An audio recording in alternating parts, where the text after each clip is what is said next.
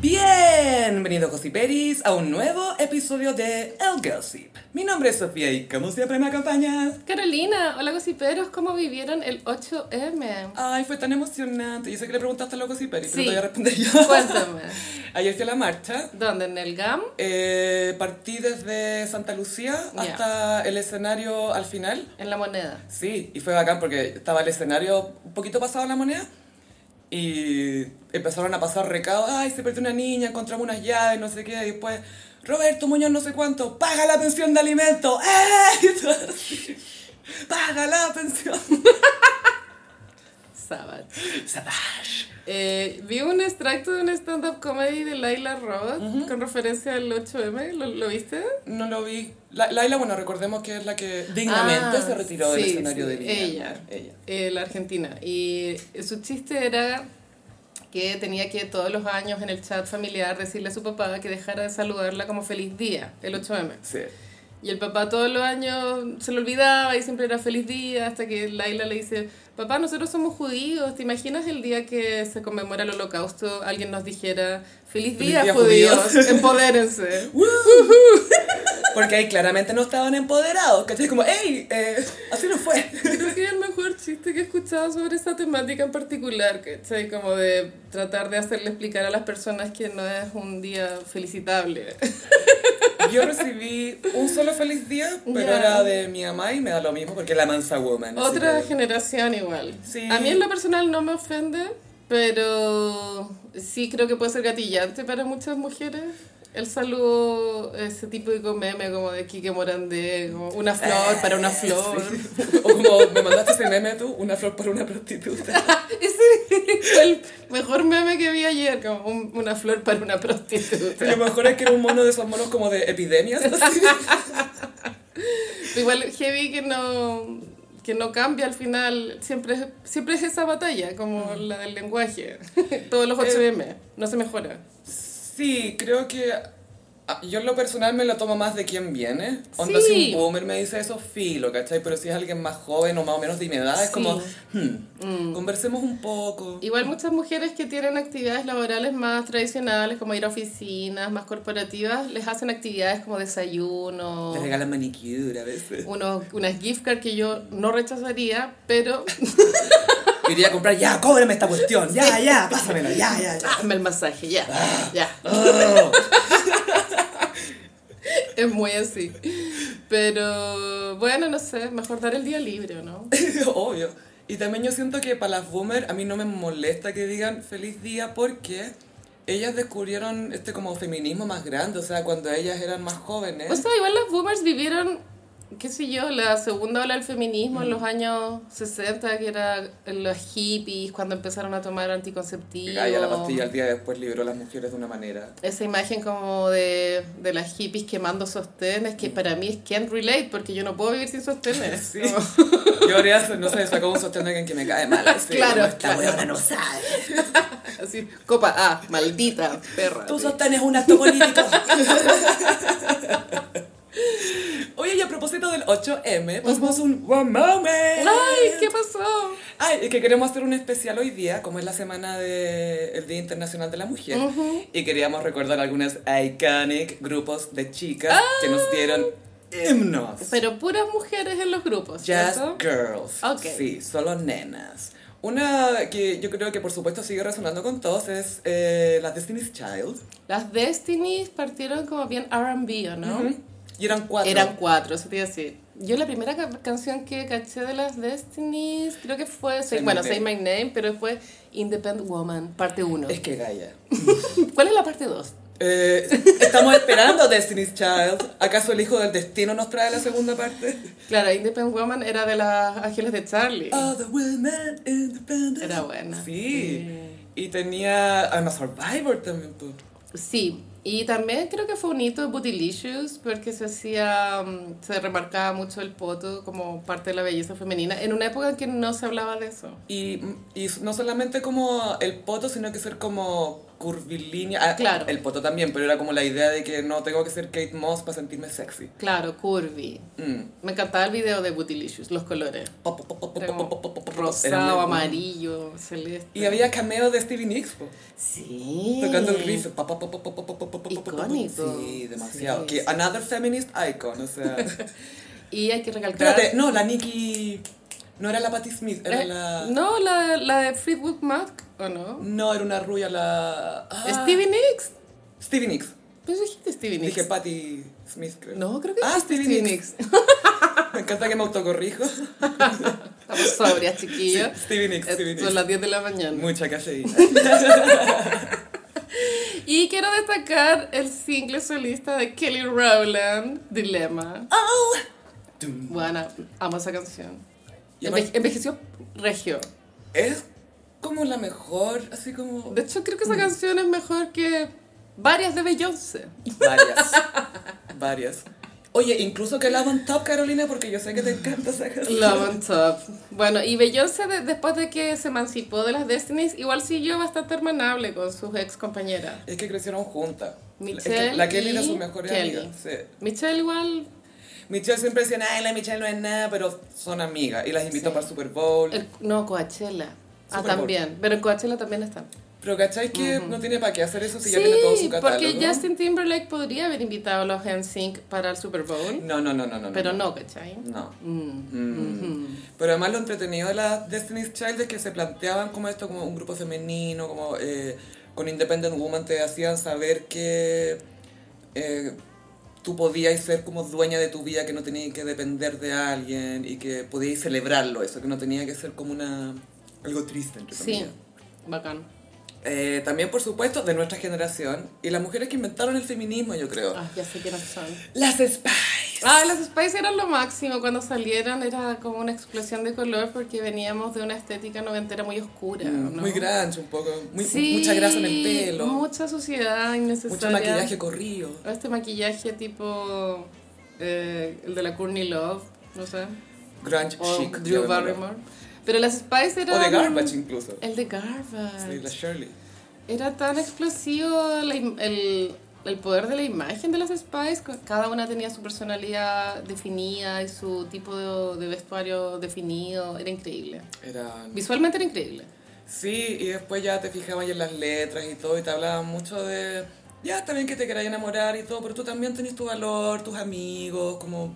Tu primero, Sí. básicamente. Y se veía que se llevaban muy bien. Sí. Hasta que chico latino, no.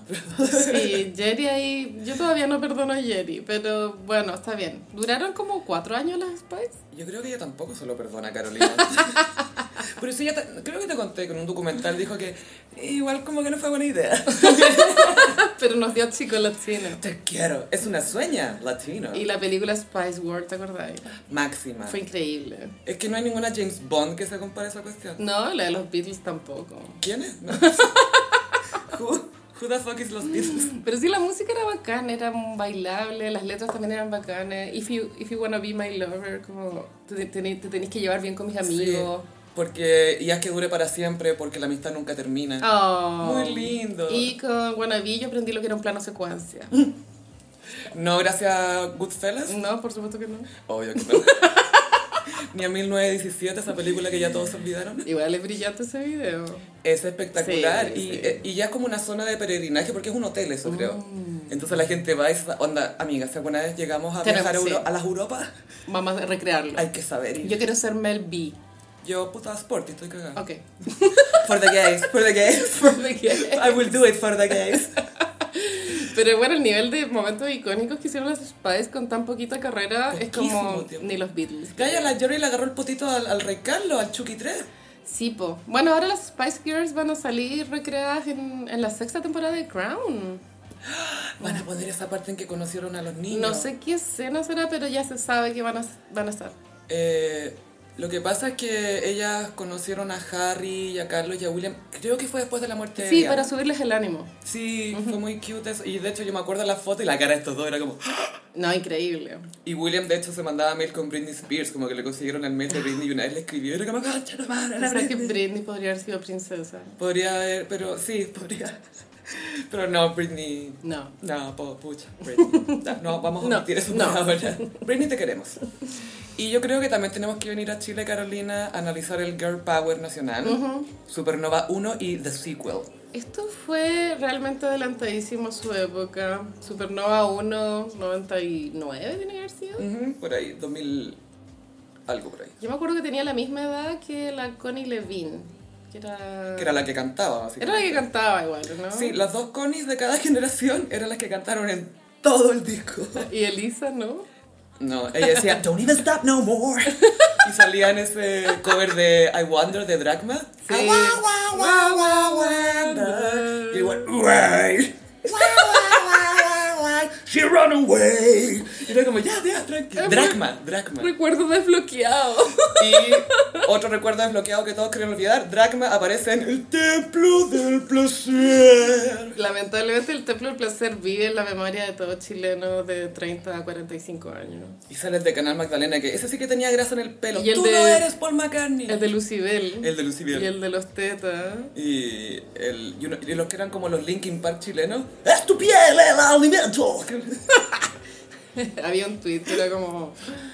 eh, cuando se hizo el borrador de la nueva constitución, si hubiesen puesto un artículo que prohibiera el templo del placer, habría ganado la prueba. Apruebo. Tal cual. Pero el Supernova para mí fue súper especial porque, bueno, ya dije que tenía la misma edad que Connie Levine, entonces eh, era representativo de, de tu propia adolescencia. po. Mm. Y las, pon- el video, ponte tú era como en la blonde y no sé dónde. Pero Maldita amiga era en un bus escolar. Sí. Y el de toda la noche Toda la noche era una disco. era como una disco. Sí. Sí. Y temazos igual. O sea, wow. Coco Stambuk. Sí, igual las personas con cultura a las cuales yo no adhieron a esta oportunidad dicen que eh, tenían mejores canciones la segunda generación. Es tema de gusto. Ok. Sí. Eddie ¿Qué quieres que haga de ti? Herida Me está matando tu forma de amar. Y tenían como un Y salía Rodrigo Díaz y Pablo Vargas en el video. Me estás hueveando. Pero yo solo samurai, po. Ay, no me acordaba de eso. Ya, ya, Pero esto fue Full post, post rojo o pre rojo. Generación 1. Creo que simultáneo, quizás. Habría que ver cuándo salió el video, porque claro, primera gen- esa Rodrigo Díaz, segundo primera. Es primer, de Y hecho, Pablo también. ganaron, o sea, Rodrigo ganó la, la primera y le ganó a Pablo Vargas. Sí. Y Pablo ahora que tenía un poco la- el cajón abierto. Full cajón abierto y que después protagonizó un confuso incidente a la salida de un motel. ¿Te acuerdas de ese escándalo? Recordemos. Ol- no olvidemos. Ya, Yo que- olvidemos. Que, he sido funada, ahora estoy a favor de olvidar las funas. Un grupo también de, de mujeres que me encanta son las TLC. Ay, me encantaban. TLC fueron como las pre-Destiny's Child. Como que fueron un, un trío de chicas afroamericanas y que cantaban RB y había una que rapeaba. eh, que murió Left Eye. murió. Left Eye murió en Sí. un choque. Y ellas en sus canciones, ponte tú algo que las destacó mucho, es que por ejemplo en Waterfalls hablaban de VIH. Don't go, Go chasing waterfalls, Era de VIH, ¿cierto? O sea, el videoclip era... Porque yo no entendía inglés en esa época Una de mi cascadita. vida, era muy pequeña. Y el, pero el video igual se entendía. Como que tú Sí. tomabas decisiones.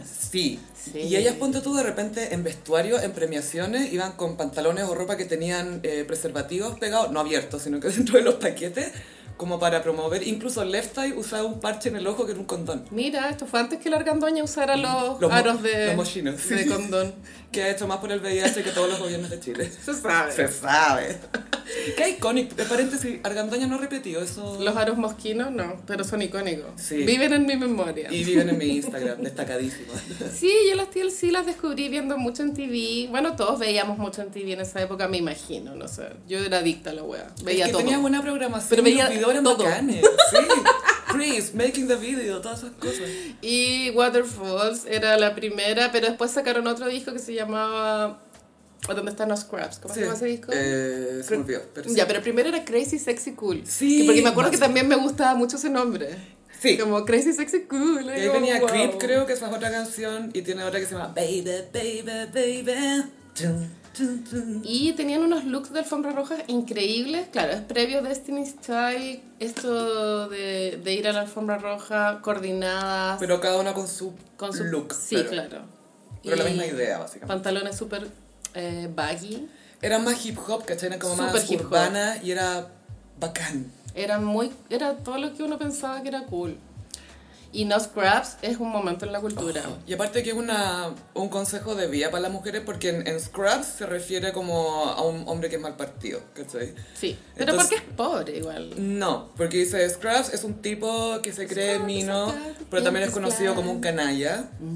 Y después dice, eh, si tienes un hijo y no le muestras amor, oh yes son, I'm talking to you, ¿cachai? Como los papitos corazón. Buena, Franco Parisi. Y dice, y también dice, ay, y siempre anda en el asiento de copiloto del auto del amigo, ¿cachai? Y se sienta en su poto quebra, como sin plata en el sentido de que el buen es pajero, no es que sea pobre de situación que, hoy pucha, nunca pude salir de acá, Mm. sino que es un mal partido. Atroz. Entonces, I don't want no No, scrubs. no Scraps. Y el video era toda esta onda futurística que se dio como en el 99-2000. Es que es copia de Scream de Michael y Janet. Pero mejor. Es otra...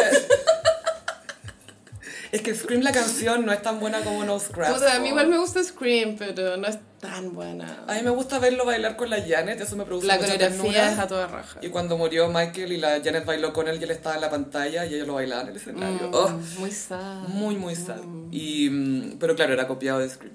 Y No Scraps, y después vino I'm Pretty, Mm, I'm pretty. que era sobre autoestima y te mostraban una chica que tenía sobrepeso, que tenía problemas alimenticios por un tema de cómo la trataba el resto, básicamente. Sí.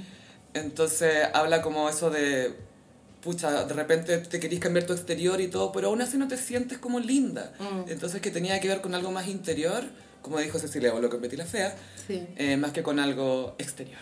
Bello. Sí, ay, tío, sí. Después se perdió. Bueno, ellas se mm, hicieron como estos breaks o sea, indefinidos y después se perdió la esperanza que se reunieran porque murió la Left Eye. Sí, y ellas tuvieron un problema heavy con la disquera, que vendieron como 10 millones de discos y no les llegó nada de Claro, plata. es que era esa época de ese tipo de contrato, en los 90 antes de Napster. Que Prince lo advirtió. Sí, y Metallica creo. Eh, no, Prince, o sea, a Metallica le importó por lo de Napster, nomás como, ay, me están robando mi wea. Prince te negaba colaboraciones y te Sí. decía, eres dueño de tus Sí, masters. Prince igual remaba contra la cultura predominante. Eh, no lo logró finalmente, pero bien por su batalla. Pero tenía razón. Sí, sí. No, o sea, sí lo logró para él. Él era dueño de sus masters. Ah, ok. Que eso es lo que él quería. Entonces pasó que muchos artistas le decían, oye, quiero colaborar contigo. ¿Eres dueño de tus masters? No. Entonces no. Claro. Y, y todos como, pucha, pero nos puede ir bien. No. ¿Cachai? y después todos estos locos decían, este one tenía razón. Tenía toda la razón. Prince también estaba muy en contra de la música que se compone a partir de samples, Sí, po. lo cual yo no estoy de acuerdo, pero me gusta lo determinante que era con eso. Ah, Como- muy- es que yo lo entiendo que diga eso porque él literal podía hacer cualquier sonido que Sí. quisiera en cualquier Un verdadero instrumento. compositor. O sea, si Prince hubiese nacido en el 1700, obvio que habría Mozart. sido Mozart. Sí. Es que es obvio. Es sí. que es Mozart moderno, sí. Pero menos despelotado, porque en personalidad era más como un Justin Bieber adolescente. Mozart. Puta, sí. Y, ah, bueno, aprovechando que estamos hablando de grupos de mujeres y además de Prince, Prince fue muy generoso con, en, en entregar sus canciones y en crear grupos de mujeres. The Bangles. De Bangles, creo, esto, mi fuente es la Radio Imagina, porque la Radio Imagina ayer tuvo hartos posteos de temas de 8M, y en la Radio Imagina dijeron que el primer grupo como de solo mujeres habría, había sido The Bangles, De mujeres que tocan sus que, instrumentos. que tocan sus instrumentos. The. Band. Una banda. Bueno, que le fue bien, digamos, que porque seguramente habían existido antes, pero así de masivas. Manic Monday. A mí me encanta Manic Monday. Bueno, es de Prince. Manic Monday. Tomen, aquí tienen. Mm, just wish it was Sunday. Y la Eternal Flame. Close your eyes. Give me your hand, Darling. darling. ¿No encontré que es como de misa esa canción un poco? Sí, sí, por eso creo que es un clásico. Es muy pena comulgar. Todo el rato, todo el rato. Eternal Flame me encanta. Sí, y Eternal Flame también es como religioso, una llama eterna. Sí. Y la otra canción muy buena que le dio a una mujer fue Nothing Compares to You. Es la media balada, bueno, y la letra te cuenta todo es un estado mental que se produce cuando se ha quebrado una relación y que contáis los días, las horas. Mm. Siete horas y 15 días. Vaya al psiquiatra. Sí. Y adivina lo que me dijo. Pero adivina lo que me dijo. A letras de Voy al psiquiatra, pero tú, la, la Amy Winehouse también tiene una letra que creo que es rija, ¿no? Como Que me, claro, trataron de... que va al psiquiatra y no. Y no quedó. Sí. Ay, Amy, saludo para el cielo también. Sí, Y a Janis. Joplin también, feminist icon. Amo a Janis. Ella es como... Es otra wea. Es que muy fuerte mental esa mujer. Es que yo vi el documental y quedé negra. Porque tenía una convicción muy fuerte en, en ser- vivir una vida honesta, lo cual es difícil. Es, muy difícil complicado. mantenerte en eso. O sea, honesta contigo misma. Como ser fiel a quien eres. Sí, solo hacer cosas que te hagan sentido. Es bueno, es que en la época hippie igual se trata un poco De de, seguir tu instinto y de tu no espíritu. venderse. Mm. De hecho, Janis tenía una canción que era Oh Lord, Won't you buy me? a Mercedes Benz. O una tele, después dicen. Igual una crítica al capitalismo, supongo. Sí, porque es como le pide a Dios algo material. Y uno, Mm. en teoría, se supone que le pide a Dios cosas para sanar tu alma, para que te dé paz. Pero no, Mercedes, ven una tele. Porque se está riendo de eso. Sí, po. sí, sí. sí. Es como así es como se ven ustedes. Wow, wow. Ah, y, y quiero mencionar otra feminist icon del rock, Courtney Love. Bueno, Courtney, eh, yo la conocí porque era enemiga de Madonna. Como toda la gente que conoces. la Carolina acá en su casa tiene un, un diagrama así de Ben y al Lo tengo, Madonna. lo tengo. sí. Y hay muchos post-its. Muchos Años, post-its, sí, sí. eventos. Eh, Courtney, bueno, eh, tenía su grupo llamado Hole, pero creo que había un hombre en Hole. Uno, Eric, el guitarrista. Y los otros eran mujeres y grunge. Y la estética era bien interesante porque era estos vestidos baby doll, Ay, es que la onda la Courtney mm, como un rouge rojo casi negro. Medio, Y medio corrido un poquito. El delineado de los ojos también muy corrido. Media chascona y con una corona, una Era tiara. todo lo que no era Madonna en ese momento, en específico. Absolutamente. Porque Madonna era muy pulcra en estética, estoy refiriendo, no sé si la vida personal, ¿cachai? Pero Courtney exhibía un estilo de vida caótico. Y la, también pasaba que en los 90, si tú querías ser una estrella mujer, tenía que ser muy estrella, así como pop. De hecho, la Mariah en su libro, cuando ella hizo este, este disco grunge pa' callao, dijo, ay, y que fue semi shade, como todo lo que dice Mariah. Dijo, ay, qué ganas de ser como estas chiquillas que andan desordenadas, que no se preocupan, que no tienen que ser lindas, que no tienen que andar arregladas, y pueden hacer lo que quieran. Ok. Así que voy a hacer un disco escondidas. y la Courtney también lo interesante que tiene es que se mueven dos mundos que pueden parecer distintos. Que uno es el mundo de la alta moda, porque los diseñadores la aman. Y toda la gente que trabaja en moda la adora, porque además la mina sabe que Sí, no, de hecho estuvo en París ahora en febrero en una... eh, Creo que era el desfile de Schiaparelli y le sacaron una cuña fuera del desfile y la buena estaba fumando, pues, normal, así, malboro corriente. Así. y le preguntan, ¿qué, ¿qué tienes planeado para esta visita en París? Y ella dice, bueno, te estoy chata de rodearme de gente con plata. En verdad quiero hacer algo normal, voy a voy a, ver a Jim Morrison. porque La tumba, sí. Está enterrado en París. Voy a ver a Jim Morrison. ah, no sé, andar por ahí, entrar a un museo. ah, pero así, millonarios no quiero ver. y es como, señora, usted está en un desfile así como muy A-list. Pero es que claro, pero a ella le gusta la ropa, pero conversar con millonarios que lata. Eso decía 50 Cent, que era una lata conversar con millonarios porque te dice mucho, tengo Sí. plata. Y él decía, ¿y qué me importa? Yo también tengo plata. En mi imaginación creo que puedo llegar a empatizar de que la gente multimillonaria debe ser muy aburrida. ¿Te cabe alguna duda? Debes, porque ¿Para qué vaya a querer ser interesante si tenéis plata? Es verdad. Nadie te exige que seas interesante, ¿cachai? Entonces la Courtney se mueve en ese mundo de moda de millonarios, pero también en el mundo del rock, de gente chapico, de fiestas de mierda.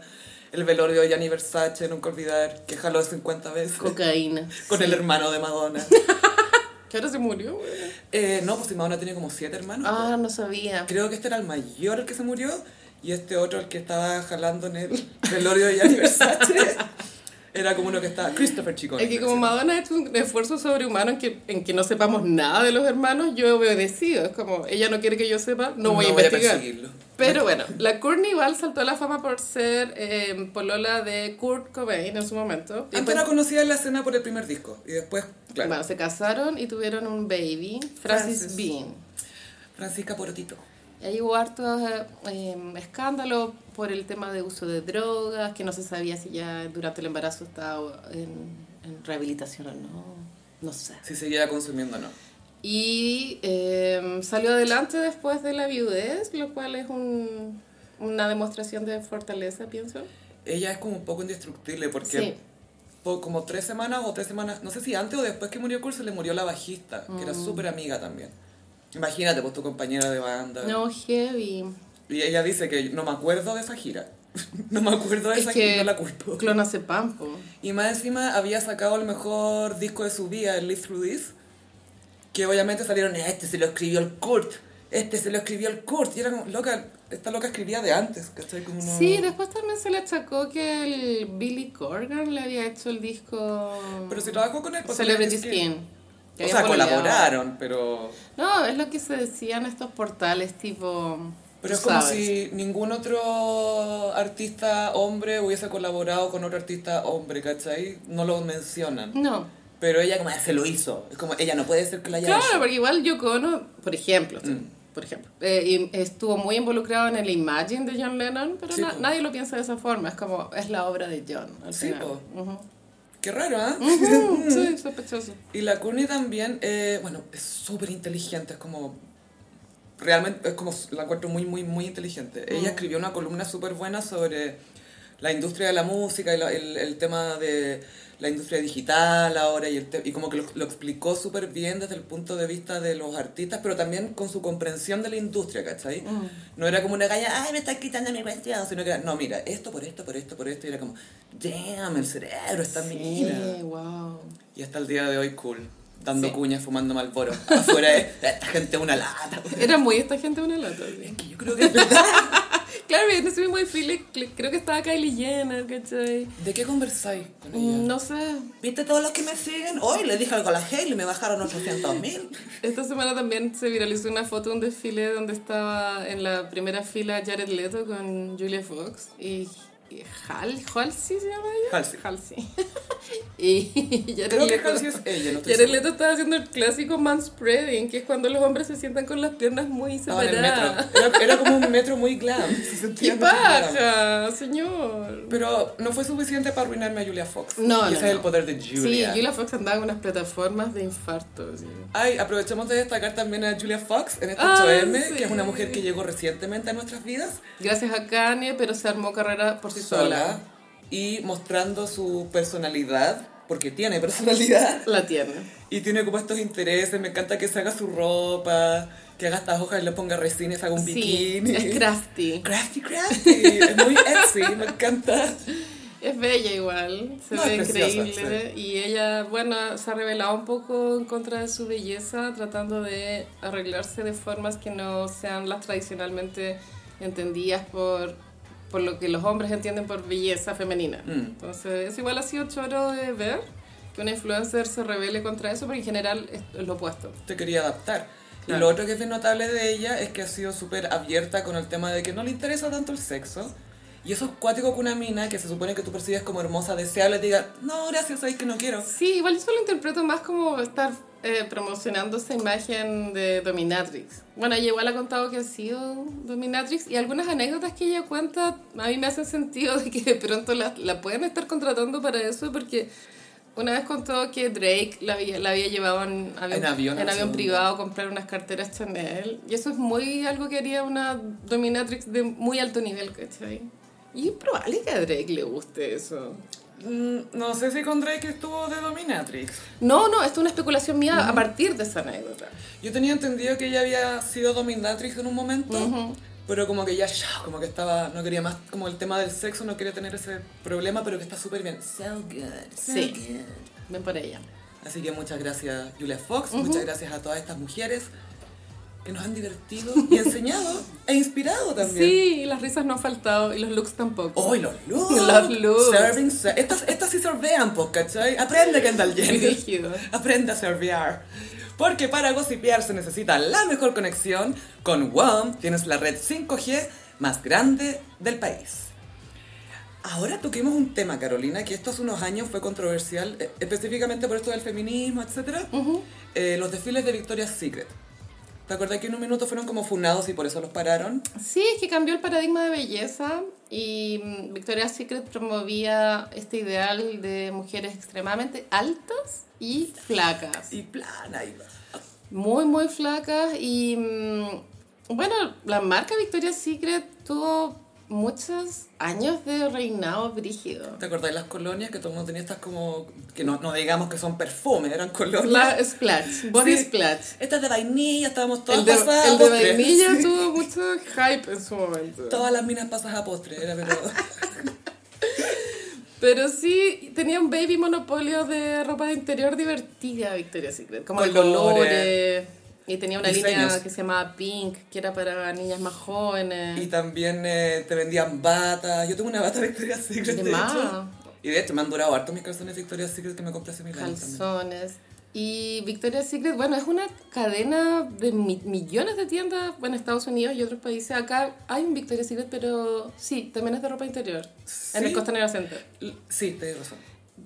Pero bueno, tuvieron su pic de fama que contribuyó mucho hasta a la moda estos desfiles que se organizaban creo que dos veces al año, donde se contrataban a grandes estrellas del pop para que cantaran durante la caminata de las modelos. Y eran grandes, grandes. Ahí cantaron Jay-Z, Kanye, cantó Ariana Grande que nos dio un meme maravilloso que salía así como agachadita, como... El Weeknd, Justin. Bieber. Y mm, eh, también se hicieron famosos los ángeles de Victoria's Secret, que eran estas modelos eh, que desfilaban literal con alas de ángeles en la espalda. Como si les ponían alas. Sí, po. sí, po. Y no sé, está, bueno, ahí salió la Heidi Giselle, Klum. Giselle Bonchen. Ah, Heidi Klum. Tyra. Tyra también. Tyra fue Angel. La ex de Orlando Bloom, ¿cómo se llama? Miranda Kerr, que ella tiene una cara como de muñequita, es como, esta cara es real. Claro, entonces se creó esta idea de lo que era el ideal de belleza de un ángel de Victoria's Secret. Dentro ya de- es un microuniverso dentro del universo de las modelos. Como un subgénero. Es un subgénero. Está la top model, la modelo de catálogo, el ángel. Sí, cara de Levine también. Eh, y bueno, después empezó a cuestionar la extrema delgadez, entonces las personas también que no cabían en las tallas de Victoria's Secret porque ya un calzón L era muy chico. Mm. Y- Sí, sí, pues los L son... Sí, y también los sostenes, porque también es difícil, por ejemplo, si eres copa doble D, ya imposible encontrar. No, claro. Hay gente que es F, imagínate. Imagínate. Wow. Y bueno, se cuestionó y hubo un cambio de paradigma. Esto también contribuyó al estallido de las Kardashians como iconos pop. Y esto terminó en que apareció Skims y Savage de la Rihanna con tallas infinitas. De todo Y para todo tipo de tonos también de piel, po. Eso es lo otro. También. Entonces hay Victoria's Secret dentro de una decadencia. Aparte que eh, la estética de Victoria's Secret era un poco Y2K. Mm. mm, Sí. Estaba un poco asociado a Paris Hilton. Semi arrasando. Muy arrasando. Puro calzón a la cadera también. Muy abajo todo.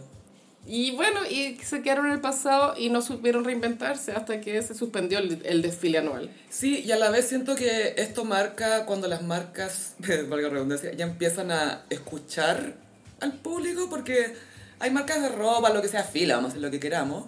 Pero acá fue como tanta gente que dijo, hey, ya, basta, basta, y fue como, ¿sabéis qué? Esta cuestión mejor cortémosla. Sí, es como también la lógica ya de Aber- Abercrombie and Fitch. Mm. Como un auge así, brígido. El documental es muy bueno, en después caída. Y Victoria's Secret también lamentablemente estuvo involucrado de alguna otra forma con el escándalo de Jeffrey Epstein. Mm. Ah, entonces ya, mira, ¿Quién no estuvo involucrado en ese escándalo? Bueno. Desde Naomi Campbell hasta el príncipe Andrés. po. hasta Carola Parsons, con eso te digo todo. ¿Alguien ha hablado con Mónica Aguirre últimamente? no, pero Carola Parsons está, se supone, en esa allegedly lista de la, El- ah. de la isla. De, ¿Viste que se supone que Jeffrey Epstein tenía una isla donde hacían carrete? No se supone, la tenía. sí. La tenía, ¿cierto? La tiene, sí, la Ah, tenía. Bueno, pero parece que se supone que había una lista que se filtró con nombres. Como la de Lindsay Lohan con sus lavas. Sí, y Pero está esta es peor. Carola Parsons eh, en nombre de Chile. Representando a un A chaval. Chile. Carol Parsons. Pero bueno, eso fue lo que le pasó a Victoria's Secret y ahora se supo que van a reinventarse, lo cual me parece súper bien. Y yo estoy a favor de que vuelvan los desfiles porque eran muy divertidos. Era entretenido. Era, estaba esta problemática de la imagen, lo que planteaban, Mm. pero ahora lanzaron como un teaser con el anuncio de que regresa y se ven cuerpos de todo tipo. Bacán.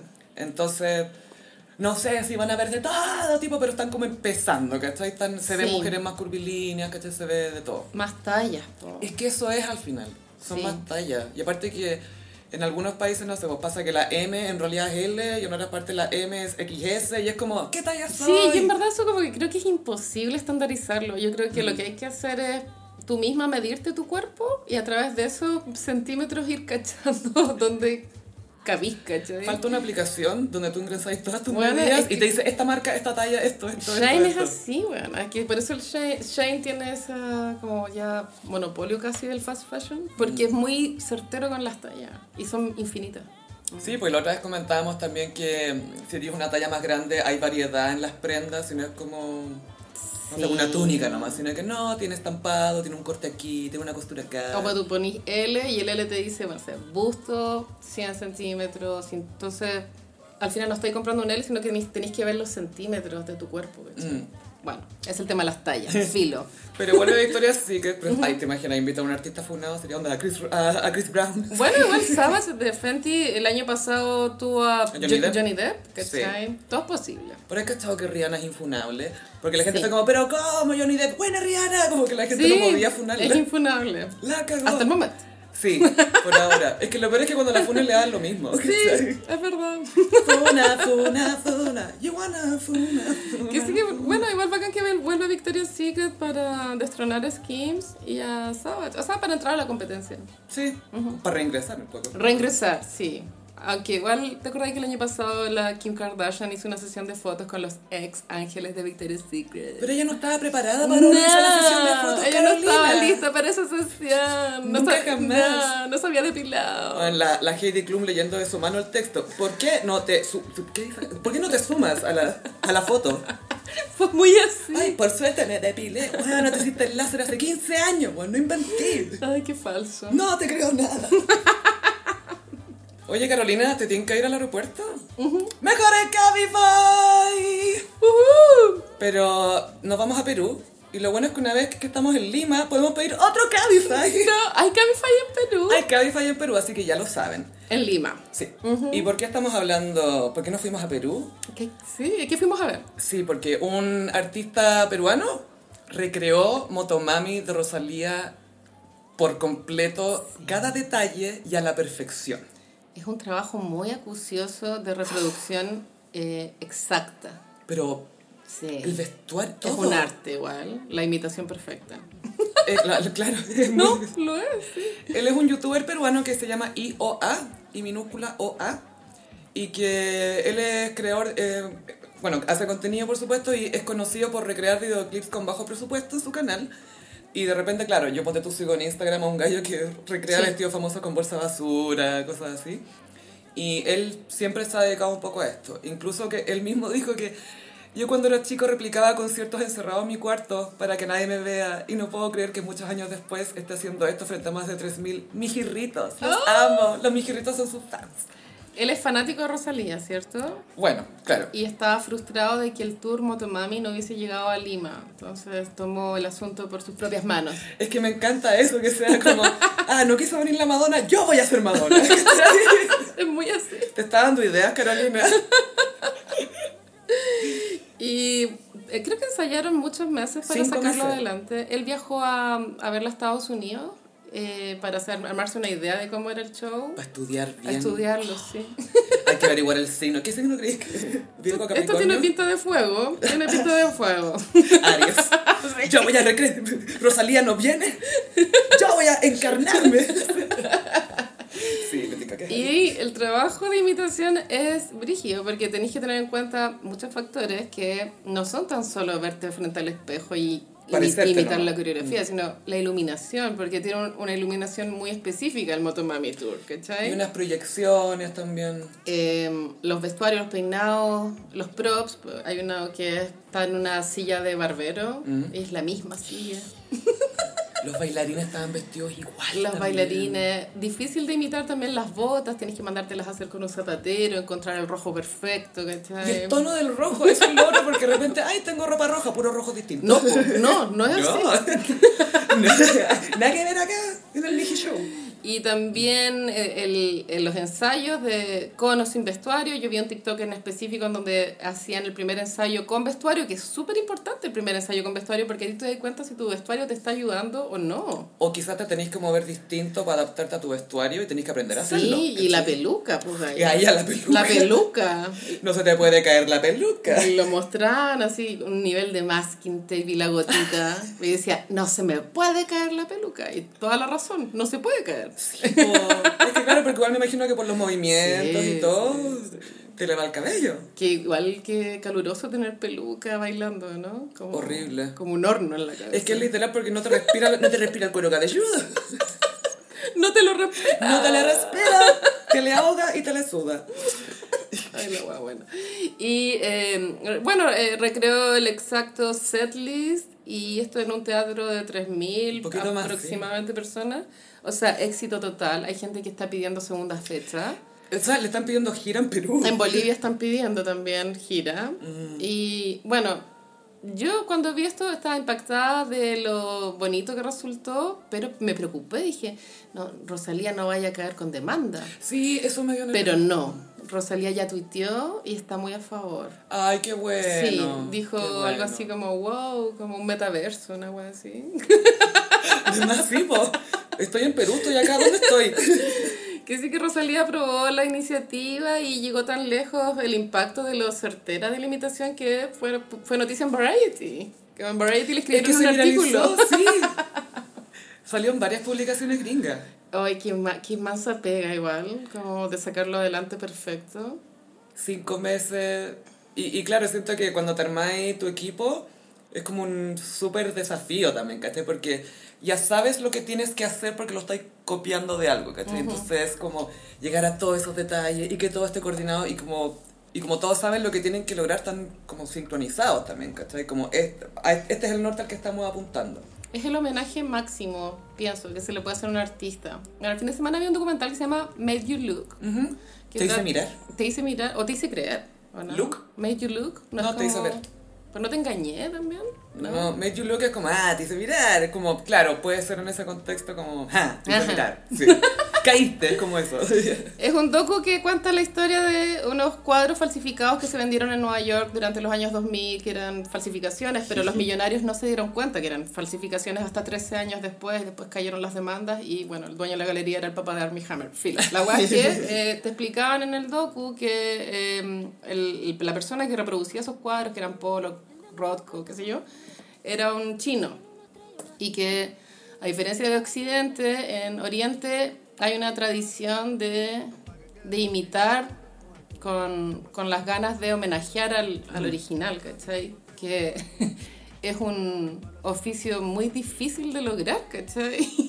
No cualquiera puede imitar a la perfección siendo exactamente igual al original y eh, creo que este es el valor de, de, de este youtuber en específico que lo logró, pero 10 de 10. No cualquiera puede, es que esto no puede cualquiera lograrlo, No, no, no. Es que el otro que, ¿sabes también lo que me gustó? Que se notaba que para él era algo como que lo apasionaba, que le gustaba. Es- Y, y con respeto igual. Sí, porque quería, no era como yo te voy a decir cómo se hace. No, no, no. Fue como quiero hacerlo tal cual porque me encanta. Y lo logró. Y, ay, ojalá haga más shows. O sea, yo Sí. creo que venga para acá, yo lo iría a ver. Igual. Rosalía viene ahora a Lollapalooza. Yo no sé si vendrá con, con, ¿Con el, él? con el Motomami o con él. ¿Te imaginas? Viene él y nadie cacha. Así como, bien Rosalía y era él. Rosalía igual tuvo un pololo peruano antes de, de ese tangana. Mm. Lina Duna me está casado con un gallo que es mitad peruano. Sí, ¿verdad? Es como músico, ponte tú. Sí, sí. Pero sí, este gallo, el IOA, Ujú. em, no sé, siento que están... Qué importantes son los gays para las divas. Gay ruano. Gay Rano. Eh, sí, pues, los gays, no sé, tienen esa pasión por, por sus divas. Sí, y, y las acompañan y consagrados con la diva desde la adolescencia o desde, desde que la pillan. Consagradísimo. Esta es la mía, esta es mi diva. Esta es mi diva. Sería bacán, ¿te acordás que Don Francisco en el sábado gigante tenía una cuestión que era esa es mi mujer, que tenía que adivinar? Entonces, esa es mi diva. Esa es mi diva. Claro, como que leí frases fuera de contexto. Esa es mi diva. Redact- ¡Esa es mi diva! Como que tiro, ¿cachai quién es?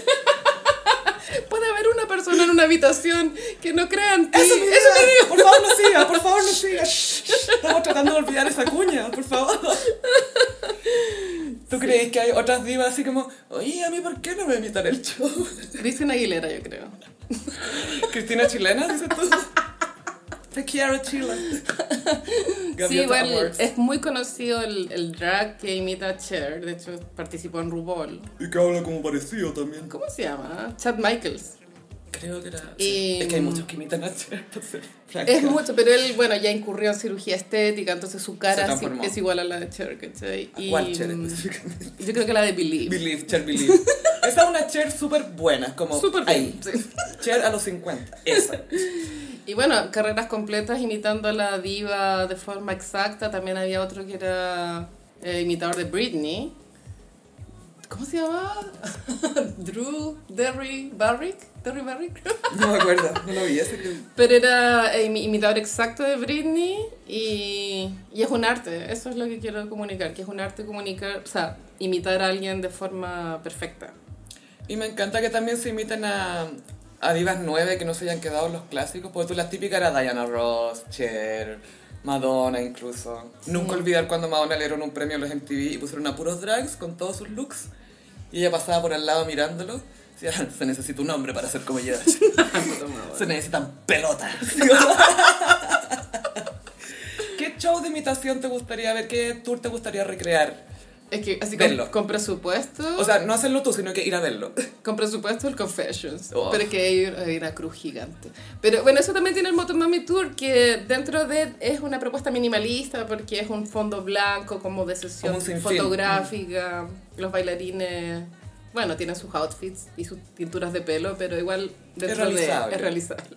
Sí, porque hay algunos tours que los vestuarios y las cosas como... No, no, no, no, sabéis que no. Los de Katy Perry son inimitables, yo creo. No, no, es que imposible, Mm. porque el, el del Super Bowl o el de Las Vegas, Sí. lo que sea, porque tanta propia como estructura grande y que se sube y que baje la cuestión. Ahora, conociendo a Beyoncé, yo creo que ya va a registrar el Renaissance, Renaissance Tour.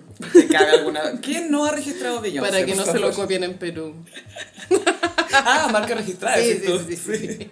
I'm gonna sue you. sí, Te va a demandarte. Pero toda mi admiración por, por el youtuber IOA. Sí, bien por él. Impactante. Y de verdad que encontré muy tierno que dijera, ah, yo de chico hacía esto y ahora esto. ¿Y quién no lo ha hecho? Si todos hemos bailado en el espejo para aprendernos algunas coreos, ¿no? Sí, no, y he ensayado discursos y cosas así. Ah. Pero lo que, me, lo que me gusta de verdad mucho es que, claro, él cuando chico sentía que tenía que esconder estas cosas y ahora las puede vivir libremente. Y hay tantos niños de esa edad que se sienten como, oh, esto no se lo puedo mostrar a nadie, la cuestión. Pero pueden ver esto y decir, ah, cuando grande quizá va a ser mejor. Puedo hacer lo que yo quiera. Y también se veía que era muy grande el gallo, como muy alto. Mm, ¿Eran los tacos o era él? Porque igual estaba con lo- los trituradores, como decía mi papá. Yo creo que llegó a los dos metros con, con los tacos, sí. Sí, no sé, se veía muy alto. Full apunado, así, oh no. así que felicitaciones a el youtuber IOA. Ojalá que se sal- vaya a a una girita o que pueda hacer un poco más. Sí, por los países donde no hubo motomami o las ciudades donde no hubo motomami. motomami. Ahí tú crees que ya quizás Rosalía le complicaría un poco porque una cosa es un show tributo. Sí, yo creo que ahí habría que pagar un- una comisión. Ay, o, o hacerlo para callado, underground. Rosalía, underground. Requisando celulares en la entrada. En el subterráneo. claro. Porque Cabify es tu mejor opción para moverte por la ciudad, ya sea Santiago, ya sea Lima, ya sea Viña. Con sus conductores capacitados. Si aún no conoces Cabify, ingresa el código ELGOSSIP, todo junto, y recibe 20 mil pesos de regalo en 10 viajes. En 10 viajes, perdón. Mejor en Cabify, calidad y seguridad. Así es. Gossiperi, llegó el momento de saber la verdad de Chris Rock. Oh, sí. Uf. La Carolina está con un colla que yo pienso, no piensen que está... por favor. Estoy haciendo un felati. Bueno, Chris Rock debutó con un show de comedia que se llama Discriminación. No, es como enojo selectivo. Eso. Enojo selectivo. Indi- indignación Indignación. selectiva, sí. Indignación selectiva. Ese es el tema. Y se desarrolla en la hora de show. Sí, con la indignación selectiva pasa- eh, eh, es como para hablar sobre la cultura del cancelamiento. Dice, claro, me van a cancelar por esto, pero esto sí. Y de un ejemplo muy bueno, que era, hay gente que escucha a Michael Jackson, pero no va a escuchar a R. Kelly. ¿Por qué? Porque uno tiene mejores canciones que el otro, quizás, ¿cachai? Yo entendí ese chiste. pero. Hay una canción de R. Kelly con Lady Gaga que se llama Do What You Want. Y que bastante controversial porque era justo el tema por el que se fue demandado el loco. La sigo escuchando. No, pero no se trataba de, de, de- O sea, Lady Gaga quiso hacer un comentario acerca de lo que hablaban de ella en esa canción, Do What You Want With My Body. Y eligió a R. Kelly que hacía esas cosas ilegalmente. Sí, bueno, R. Kelly funado, sí. Y bueno, Chris Rock rompió el silencio en stand-up después de la cachetada que recibió en los premios Oscar de Will Smith. Esto fue hace un año más o menos Casi exacto. exacto, sí. Y eh, decidió vengarse con humor. Y que a todo esto me hace mucho sentido que haya esperado el especial porque la gente decía, ay, pero ¿por qué no a una entrevista? Y se forra. Es como, no, pues loco, este gallo es comediante. Y sabe cuál es su arma, ¿cachai? Mm. Y no quiso jugar el rol de víctima también, No. por lo que explico en, en el show, en el comedy concert. Comedy Concert. Sí. No, no, no le abrió Che Díaz, fue un poco desilusionante con sus super chistes.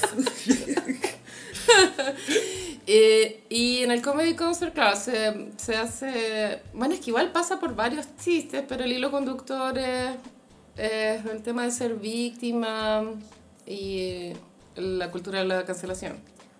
Sí, y hay unas cosas que, a ver, a mí Chris Rock es uno de mis comediantes favoritos, pero en los últimos especiales se le está notando ya la edad, de cierta Mm, manera. ¿Está cringe? Toda la generación de comediantes de Chris Rock siempre le echan la culpa a la cultura de cancelamiento y ellos nunca son el problema.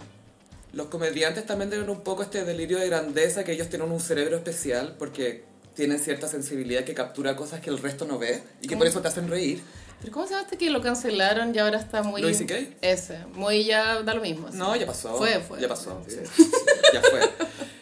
Eh, pero es como una generación de comediantes que dice, ay, ya no puedo hacer comedia en universidades porque estoy funado, porque esta gente no entiende casi. La gente es el problema, Mm. Sí, la gente es el problema. Y curiosamente los comediantes no.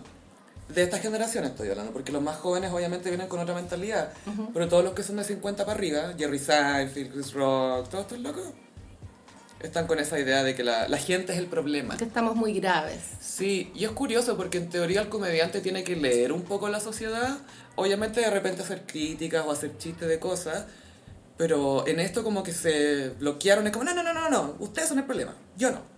Entonces Chris Rock tocaba ciertos temas y los tocaba de una manera que es un poco contraproducente porque decía el típico argumento de, sí, sí, ya, sí es verdad que hay víctimas, pero bueno, después cuando lleguen las víctimas de verdad, nadie les va a querer ayudar y la cuestión como esta idea de que se perjudica todo, ¿cachai? Yo percibí que tenía mucha rabia. Mucha. Heavy, así como... Que, como otros comediantes de su edad, están enrabiados por eso, ¿cachai? Ricky Gervais también. Ay, sí, siempre está amargado, pero grandes chistes. Pero él, él es inglés, ¿se entiende? sí, no es que está amargado, es inglés. Le falta vitamina D. Ujú. bueno, el, el, eh, esto fue en un teatro bastante lleno, bueno, lleno total. Creo que era en Baltimore. En Baltimore, sí. Eh, Con estos palcos arriba. él vestía de blanco, tenía un collar de Prince. Del símbolo de Prince, sí. Y los chistes partían, bueno, que eh, la verdad era, bueno, hay una pandemia en Estados Unidos que es la adicción a los opioides, pero la verdadera droga es la necesidad de atención que tenemos las personas y que la primera forma de buscar atención es mostrando el poto, lo cual es muy real. Sí, pues. Muy real, sorry. Y después como ya, uno, esto, dos, Dos, mostrar el poto. ser infame, como hacer algo malo. Y la tres era ser excelente, como Serena Williams y la cuestión. Y la Pero- cuarta, claro, la cuarta es ser una víctima. Lo Sí. cual estoy de acuerdo que el el estatus de víctima sí ahora tiene mayor posicionamiento en la sociedad, como está más, más valorado. Antes no, antes los boomers se crearon, se criaron en una idea de que... Aquí no hay nada víctima. Eso, sí. Sigue nomás, débil mental.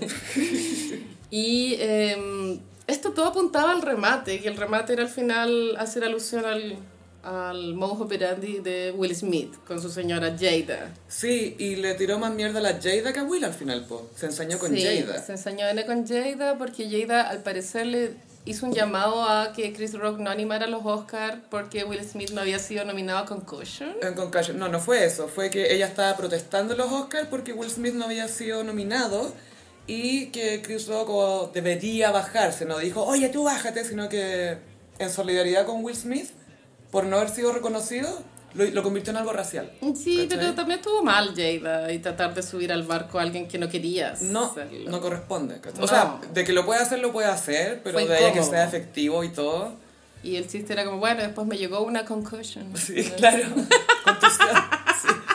Me pegó una contusión. Yo ni siquiera sabía que esa película existía. sí. Es que está basada, ¿cachai cuál es? Está basada en un médico que descubrió por qué los jugadores de fútbol americano Ah. tienen Alzheimer a los 30. Bueno. Y era que por las lesiones del casco, la cuestión, el Concussion. choque, el impacto, a todos estos cabros le está dando Alzheimer antes de los 40 años, ¿cachai? Sí, brígido. Y la NFL, que es la Asociación de Fútbol Americano Gringa, nada, Sí. no existe. Y bueno, también se tocó el tema racial. El mejor chiste creo que era el de Robert Kar- Kardashian sacando de la cárcel a O.J. Simpson. Mm. Y después, claro, como que Dios lo castigaba por haber obrado para liberar a un, a un negro asesino. Ese era el chiste. O, o sea, Sí, eh, no, sí, ese era el chiste. Y que ahora la- las hijas en el fondo estaban pagando saliendo con los peores hombres negros. Los más locos, Sí. Lo cual es verdad un poco, si lo pensáis. ¿Qué cosa? ¿Que Que Lamar? Tristan, Kanye, eso se han portado bien demente. Ya, pero ¿quién los eligió? Chris Jenner. La directora. Oye, Cory Gamble, ya. Él es el director de casting de la familia. Sí, pues de pronto por eso ahora entró Bad Bunny. eh, ¿Te imaginas? Esa es la pega de Cory. A ver, ¿quién va a ver. Y también habían chistes trans, cuando se hacía alusión a Caitlyn Jenner, eh, como él ad- adoptaría o sea, la noticia de que su mm, papá fuera mujer. ¿De quién? Eh, eh, que habló como el- que Chris Jenner tenía un corazón muy grande porque aceptaba a todos. Mm. Como Kanye, bipolar, ven, ¿cachai? O Lamar, drogadicto, ven. Eh, Bruce Jenner, eres mujer, ven, ¿cachai?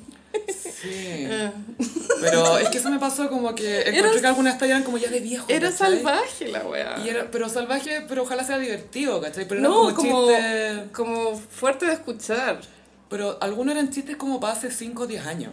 Claro. ¿Cachai? Que ya se escuchaban viejos, era como. ¿Ah? Mm, Y eso fue un poco chocante, no sé si es por el tema del especial o lo que sea, porque Chris Rock en entrevista obviamente es distinto, ¿cachai? En el especial habla de que, ah, mis hijas de mierda, la cuestión, pero él adora a sus hijas, ¿cachai? Y se preocupa de hacer tiempo para ella y todo, es súper buen papá. La parte de la hija era buena igual. Sí, dijo un chiste muy bueno, que era como, ¿no te pasa que de repente le querís pegar a tu hijo porque se ríe nomás? y me imaginaba a todos los papás y mamás que, no sé, el cabro se manda una cagada y te mira, jejeje, cagado en la risa porque sabe que no le vaya a hacer nada. Y tú en tu mente, ¿cómo te ahorco? Sin matarte. Y que la hija mordía. Y que la hija mordía, y que él no se lo enseñó. Nació mordiendo. Sí, pero y dijo que Will Smith podría haber estado enojado con muchas otras personas porque muchas otras personas habían hablado mal de él en, en todo lo que ha sido su carrera. Nombraba personas que olvidé. Y también recalcaba que Will Smith es un hombre muy Corpulento. corpulento al lado de él, que es pequeño, al parecer, no tengo idea. es que es muy flaco, es eso. Es muy flaco y Will Smith, no sé, decía que eh, interpretó a Muhammad Ali, lo cual Y que sale en las, en las películas sin polera. es verdad. Decía, ¿ustedes me han visto alguna vez sin polera en una película? Si me hacen una operación al corazón, voy a estar con chaleco. Eso dijo. Claro, o lo que sea, voy a estar con chaleco. así. Igual Patudo, porque hace un par de años se puso fit ese loco, pero se sigue viendo flaco, ¿cachai? Pero si se hubiera levantado la polera, lo hubierais visto ocho abdominales y los oblicuos. De pronto tienen los implantes de abdominales. Pero, eh, bueno, entonces Will Smith, eh, bueno, se llama indignación selectiva porque Will Smith decidió enojarse con él porque era un blanco fácil de atacar. Mm. Ese, ese es el tema del stand-up. Eso era claro, como que me pegó a mí porque, claro, no, no, quizás no le iba a pegar a otro loco, no le iba a pegar a la señora, ¿cachai? Pero la agarró conmigo que soy un, como un huevo flacuchento, ¿cachai? Y, a- Sí. y al final, bueno, cuando el mismo Will Smith habló de este tema, ¿te acordás que cuando pasó esto, antes de que él hablara, eh, yo te conté que él había hablado que él había visto a su papá pegarle a su mamá cuando chico y que él no pudo hacer nada al respecto. Y eso siempre lo persiguió, se le quedó en la cabeza de que "Ay, soy débil, no protejo a nadie, ¿qué hago, qué hago, qué hago? Y en ese minuto lo de Chris Rock lo gatilló, fue literal trigger. Pero estuvo mal. Estuvo absolutamente mal, pero fue por un tema, un trauma de infancia que se le activó, po. Sí. Y el remate, así, la última, última frase es como, no hay que pelear frente a los blancos. Mm. Eso tiene que ver con... eh, hay una comediante que se llama Wanda Sykes, que ha ido a Ellen, el programa de Ellen, más veces que Ellen. Wow, wow. Y ella eh, es de una generación en que los papás, como para asimilarse bien e integrarse bien a la sociedad, le decían, pórtate bien, hay gente blanca mirándote, como, no bailí, no bailí, onda, no, no hagas estas cosas. No generes la imagen, o sea, el prejuicio, no alimenta el prejuicio que tienen de nosotros. Claro, cualquier estereotipo, la cuestión, entonces ya, existe este estereotipo en Estados Unidos de que a los negros les gusta la sandía. Entonces decía que iba de repente a comprar eh, fruta y veía la sandía y como, ¡ay, que se ve buena! Pero hay gente blanca mirándome. Entonces que se echaba sandía y la tapaba con melón. Estoy viviendo y no tenía idea, como, Sí. pero la sandía es bacán. como- Pero también, claro, está el tema de la, la sandía, el pollo frito o el pollo, El pollo frito sí, es como del sur. y el Kool-Aid. El culo. ¿Cachai? Como que esas tres cosas son como, ay, todos los negros comen esto, ¿cachai? Pero, pero que ella, ella sentía que frente a, a blancos no podía hacerlo. La mamá le decía, no bailen en el auto, hay gente blanca mirándote. y Chris Rock es un poco de esa misma generación que debe como integrarse de cierta manera para agradar a los blancos. Y eso es algo que se le, se le critica también, que en su comedia a veces quiere como calmar a los blancos atacando, como sacrificando un poco a su, a su propia comunidad, ¿cachai? Claro. Y eso es como, hmm, Chris.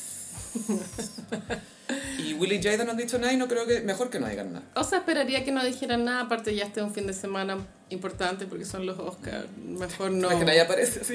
Oye, oye, con respecto a... No, no, por favor, no. ¿Te imaginas que sale Will Smith con una mano gigante? Así, No. ¡Hola! Pero sería fantástico un Red Table Talk de Jada y Chris. Ah, bueno, también se rió, se rió del Red Table Talk. Dijo, bueno, ¿quién chucha se sienta a conversar acerca de una infidelidad y lo transmite por la tele? Y lo encontraba Claro. como ordinario. Ese Es que él chiste. decía, porque ya, decía, a todos nos han gorreado, a todos nos ha pasado, pero nadie le ha hecho una entrevista a su pareja en la tele. Oye, te puse el gorro, ¿qué opináis? No, yo creo que Jada y Will Smith tienen que haber estado hasta el pico en esa wea. No, la Jada tiene que haber estado furiosa. Mal. La Jada es un metro y medio de intensidad. Brígida. Bueno, era amiga de Tupac. No me voy. Igual me gusta que haya respondido a través del stand-up. También apoyo la, eh, tratar de revertir la situación de víctima y transformarla en otra cosa. Pero creo que tenéis razón con respecto a algunos chistes que sí eran incómodos de oír. Y, lo- y lo vi muy enrabiado y eso también me, me incomodó un poquito porque pienso que un comediante debería transmitirte otra vibe para pasarlo bien, ¿cachai? No ver a un huevón emputecido. Es que hay comediantes que están como enojados. Pues tú, Luis Black, que es el que hace la voz de eh, la ira en Intensamente. Em, es como enojado y está siempre así, pero es su, él es así, ¿cachai? Es su Es su, gracia. Entonces cuando estaban haciendo el casting para esta película, como, ¿quién más va a ser ira que no sea este weón? Full Aries. Eh, entonces hay comediantes que usan eso, pero Chris Rock nunca se ha caracterizado mucho por eso. Mm. Eh, siempre era conocido como por sus observaciones y por cómo lo explicaba, que te lo planteaba de una manera que hacía sentido y además era chistoso, ¿cachai? Pero sí, en este especial era como, ah, acá me voy a vengar de todos los culiados, de Will, de la Jada, de los woke, de esto, de los progres, bla, bla, bla. Sí, de los progres. Me da risa el subtítulo que era progres. Progres, sí, pero está bien, está bien traducido. progres, sí. sí, me encanta. Y al final terminaba con, con la canción de Kanye y Jay-Z, ¿o no? Tiru. Eh, Mm, in in Paris. Paris. sí. Mm, in Paris. En la última comedia romántica de Jonah Hill, bueno, trata de que él se enamora de una negra, entonces tiene que conocer a la familia de la futura señora. Y el futuro suegro lo saca en auto como para llevarlo de paseo a una barbería y entonces en la radio pone a propósito mm, en París y, le dice a Jonah Hill, es Eddie Murphy, le dice, ¡ay, qué buena canción! ¿Tú sabes cómo se llama? y Jonah Hill como, no, no sé. Algo de París. Algo de París, empieza así. Sí. Es muy básico el chiste, pero funciona. No, pero que siempre Eso sale una escena muy parecida en Ashton Kutcher y Bernie Mac, que paz descanse, era muy chistoso. Recrearon, eh, o sea, hicieron como un remake de Guess Who's Coming for Dinner, Adivina quién viene a cenar, que era con Sidney Poitier y la, la Catherine Hepburn, que salió como en los 60. Y ahí Sidney Poitier fue el primer actor afroamericano en ganar un Oscar a Mejor Actor. Y después hicieron una con Ashton Kutcher, fíjate, que lo revertían, que el que llegaba a la familia era blanco. Entonces iba con el suegro en el auto también y está sonando Ivory and Black, no sé qué, esa La de Stevie Wonder. con Paul McCartney. Sí, Black and Ivory. Black and Ivory, eso, y como que... Ivory and Ivory. Ebony and Ivory. Ebony, Ebony. Ebony, sí. Porque Ivory es marfil Y Ebony es la- la- madera. la madera oscura. Sí. Caoba, ¿es caoba? Creo que es caoba, caoba. ¿Te acuerdas cuando todas se teñían el pelo calva? Lo recuerdo, quisiera olvidarlo, pero pasó. Yo como que quiero. Fuera de talla. Cava. Eh, así que, mm, vean el, el especial de Chris Rock. Sí, tiene muchos chistes de las Kardashian, muy divertidos. Eh, la parte de la hija yendo a Portugal también está muy bien. Está bien al final. Y buen shade, Savage igual. Sí, a mí me pasó que al- no me reí tanto como con otros especiales. Como desde que hizo este el tambourine cuando se separó, eh, le, le percibo una nueva ira, una nueva como intensidad. Debería ir a terapia, no mentira. Pero No, va de hecho. Es que él tiene una, lo diagnosticaron con una cuestión que es que le, le cuesta, cuando está sociabilizando, conectar con la persona. Ah, Y se lo diagnosticaron hace, en pandemia, ponte tú recién. Y se lo diagnosticaron y fue como, ah, llamando a la ex, oye, era por esto, oye, volvamos. sí. Veamos un momento random, Carolina. Sí, ¿qué pasó? Chaiga y Avril Lavigne. Oh, mira, me- no me interesa tanto esta noticia, pero hablemos de ella. Abril Lavigne. Es que para mí es como, no es como una super noticia, es como de verdad random. Es como... Sí, pero en internet hubo harta eh, fascinación porque al parecer Avril Lavigne estuvo comprometida hace relativamente poco tiempo y Taiga es el ex de Kylie, pero esto, esto es la punta del iceberg. No sabemos qué sigue para abajo. O sea, hay muchas más conexiones. Llegan hasta Elvis Presley. Con Sí. eso te digo todo. Bueno, o, o sea, ¿te queda alguna duda? No. Y yo también me acuerdo, sí, ya, vamos. Ya, Tyga, si mal no recuerdan, fue el pololo más controversial de Kylie, porque Sí. él tenía como 25 cuando se juntó con ella por ahí y ella tenía 16. ponte Y es la época en que Kylie era King Kylie, era bastante popular dentro de los centennials, se tenía el, se teñía el pelo verde, azul, era rebelde. ¿Y sabes por qué era King Kylie? No. Porque adivina cómo se llama el hijo de Tyga y Black China. No sé. King Cairo. Cairo como la ¿Y capital por de eso se llamaba King Kylie? Para copiarle al web, ay, voy a ser King también. ¿La guato? ¿Estás seguro que era por eso? Oh, ya. o algo así. O quizás King era como un término. ¿No será como Viola Davis, My Woman King? Ah, Viola Davis, my world King. Angela Bassett, did the thing. Angela Bassett. Oye, el remix, va bueno. Ah, quiero olvidarlo. Ya. Ya, y, y Tyga y Kylie pololearon. Avril Lavigne pololeó con Brody Jenner, que es el medio hermano de Kylie, Que también salían de Hills. Que también salían Esto de lo digo para los que gossiperos entiendan. Sí, era uno que como que su- pestañeaba y eso se supone que era Como Mino. Mino. Sí, era como el douche Que es hijo de Bruce Jenner cuando era de Caitlyn. Caitlyn. Todavía es hijo de Perdón. de ella, perdón. Es hijo de Caitlyn. Y Linda Thompson, la modelo. Eh, y Linda Thompson Esta es muy el meme del, del señor haciendo conexiones en el Ah, marco, en el mapa es conceptual. una conspiración. Esto no es una conexión, es una conspiración. Ya, dale. Linda Thompson salió con Elvis Presley en su minuto. Sí. Elvis estuvo casado con Priscilla Presley. Robert Kardashian salió con Priscilla Presley. Así es. Todo, todo es verdad. Es que es demasiado, es que es demasiado. ¿No te pasa que sentís que Calabasas son dos cuadras nomás? Como que están todos ahí. Debe ser el infierno, calabaza. No. La verdad es que he escuchado en un podcast que es muy lejos de Los Ángeles. Sí. O sea, ni siquiera es Chicureo, es No, no.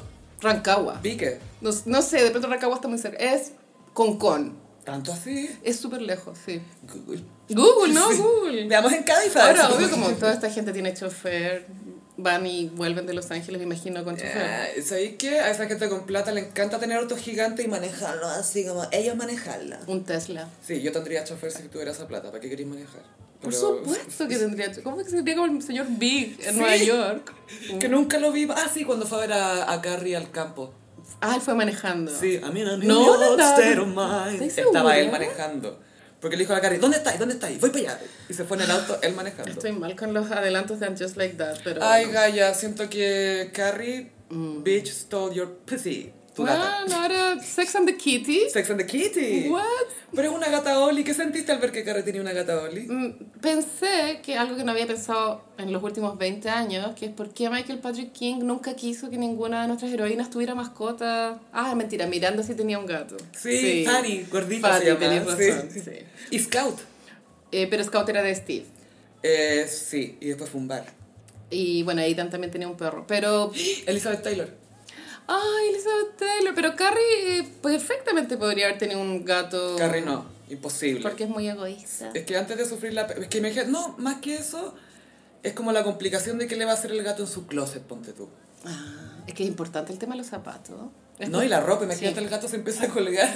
¡Es Roberto Cavalli! Es que eso te iba a decir, obvio que un Roberto Cavalli, si eres gato, es muy para arañarlo. Y es justo ese Roberto Cavalli que tenía la cara y que tenía unas cositas colgando. Que asemeja un ave. Y el, y el gato así, oh, Oh, hay que asesinar esta ave. con los ojos gigantes, así, eso es para mí. No, es Roberto Cavalli. Bueno, ahora Carrie tiene un gato, pero vamos a hablar de Avril Lavigne. Sí, no sé si hay tanto más que hablar porque esto de No, pero re- recorramos su vida amorosa. Sí. A ver, Avril Lavigne Sí. se casó primero con el tipo de Sun 41. Oh, es ya era una época en que había muchos grupos con con números. números, sí, todo culpa de Blink. De Blink. No, de Sí. Ataque 77. Se sabe. Era muy mino el weón. Ciro Pertusi se llama. sí. Sé que vos Yo tuve ese CD que se llamaba Otras Canciones. Sí. No me arrepiento de este este amor. amor. Lo vi una vez en un festival acá. Y Buenísimo. yo así, oh, el cabrón mío. No. Y adivina quién estaba delante. La, la Connie que no cantaba de la Supernova 1. ¡Wow! Y hacía, "Woo, woo", al frente de la barrera y yo, vente para acá atrás, vos ni siquiera cantabas. Connie Edwards. Edwards. Edwards. Sí. Que ahora trabaja como en Falabella, una wea así. Ah, además, Sí, sí, sí. era- era No, muy linda ella. Solo quería Sí. decir que tiene una vida normal. Sí. Em, así ya, pues estuvo con el de Sun 41, Un que se me grupo nombre. olvidable, olvi- muy olvidable. Es que él también trabajaba más como productor después. Yo me acuerdo porque su nariz era muy como característica, Sí, era como aplastadita, era, muy, era muy única. De mechas paradas. Rusio. Sí. Eh, y él la- lamentablemente tuvo muchos problemas con alcohol, se supone. Creo que ya se recuperó. Pero estuvo, creo que al borde de la muerte, Gaya. Mm. Pero no sé si cuando todavía estaba con Avril, pero, pero sí, ellos fueron pareja. Después, Avril dijo: ¿Quién es más irrelevante que este weón? Mm. El vocalista de Nickelback. Y esa relación, yo igual me acuerdo, se vendía un poco la idea de la pareja dorada de Canadá. Claro, como el Beyoncé y Jay-Z de Canadá, y era como, eh, no sé si tiene mucha onda. El eh, Nickelback, bueno, envejeció mal, pero en su momento era muy popular. Es que, claro, tuvieron dos canciones. Número uno. How You Remind Me y una que salió en Spider-Man 2. Ay. It's not like you, say sorry. Qué asco ese rock de esa época. Y también estaba Creed, ¿te acordás? Sí. With arms wide open. Que todos estaban cantando así. Pero eran bandas cristianas. Creed, sí. ¿Sí? Ya, bueno, era pésimo. Pero bueno, Avril Lavigne se estaba peleando con el señor de Nickelback. Se casaron. Ah, se casaron. Ya, ok. ¿Este es el segundo matrimonio? El de ella sí. Ya, ok. Continuamos con esta línea amorosa. Eh, mm, sí. Y trataron de hacerle como estas cosas de boda fantástica. Y fue como, ah, esto aquí no hay onda. No, ay, no. Y estuvieron casados no mucho tiempo en todo caso. Después Avril tengo entendido que sufrió la enfermedad Lyme.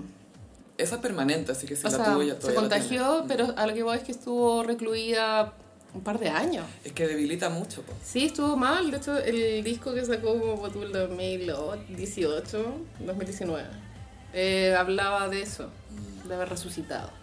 Sí, es que es una enfermedad que te debilita mucho. A Justin Bieber le pasó también. Sí, qué miedo. Yo creo que ojalá nunca salga de Estados Unidos esa enfermedad. No la traigan para acá, No, por favor, no.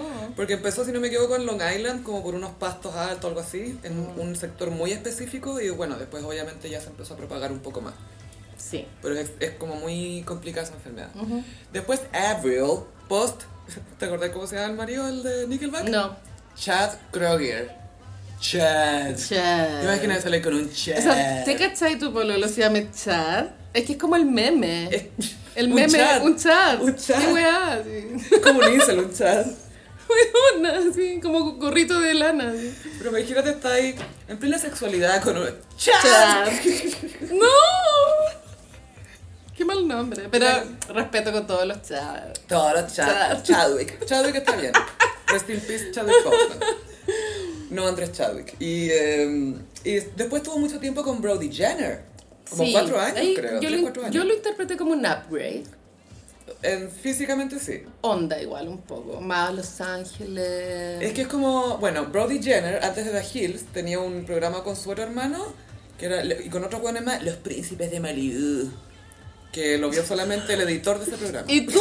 Pues yo no tenía idea No, que yo lo vi en. Wikipedia que existía ya. Y Brody, claro, es eh, como eh, local celebrity en LA, Sí. que no es algo tan fácil de lograr, ¿cachai? No, tan muy- difícil de lograr, quiero decir.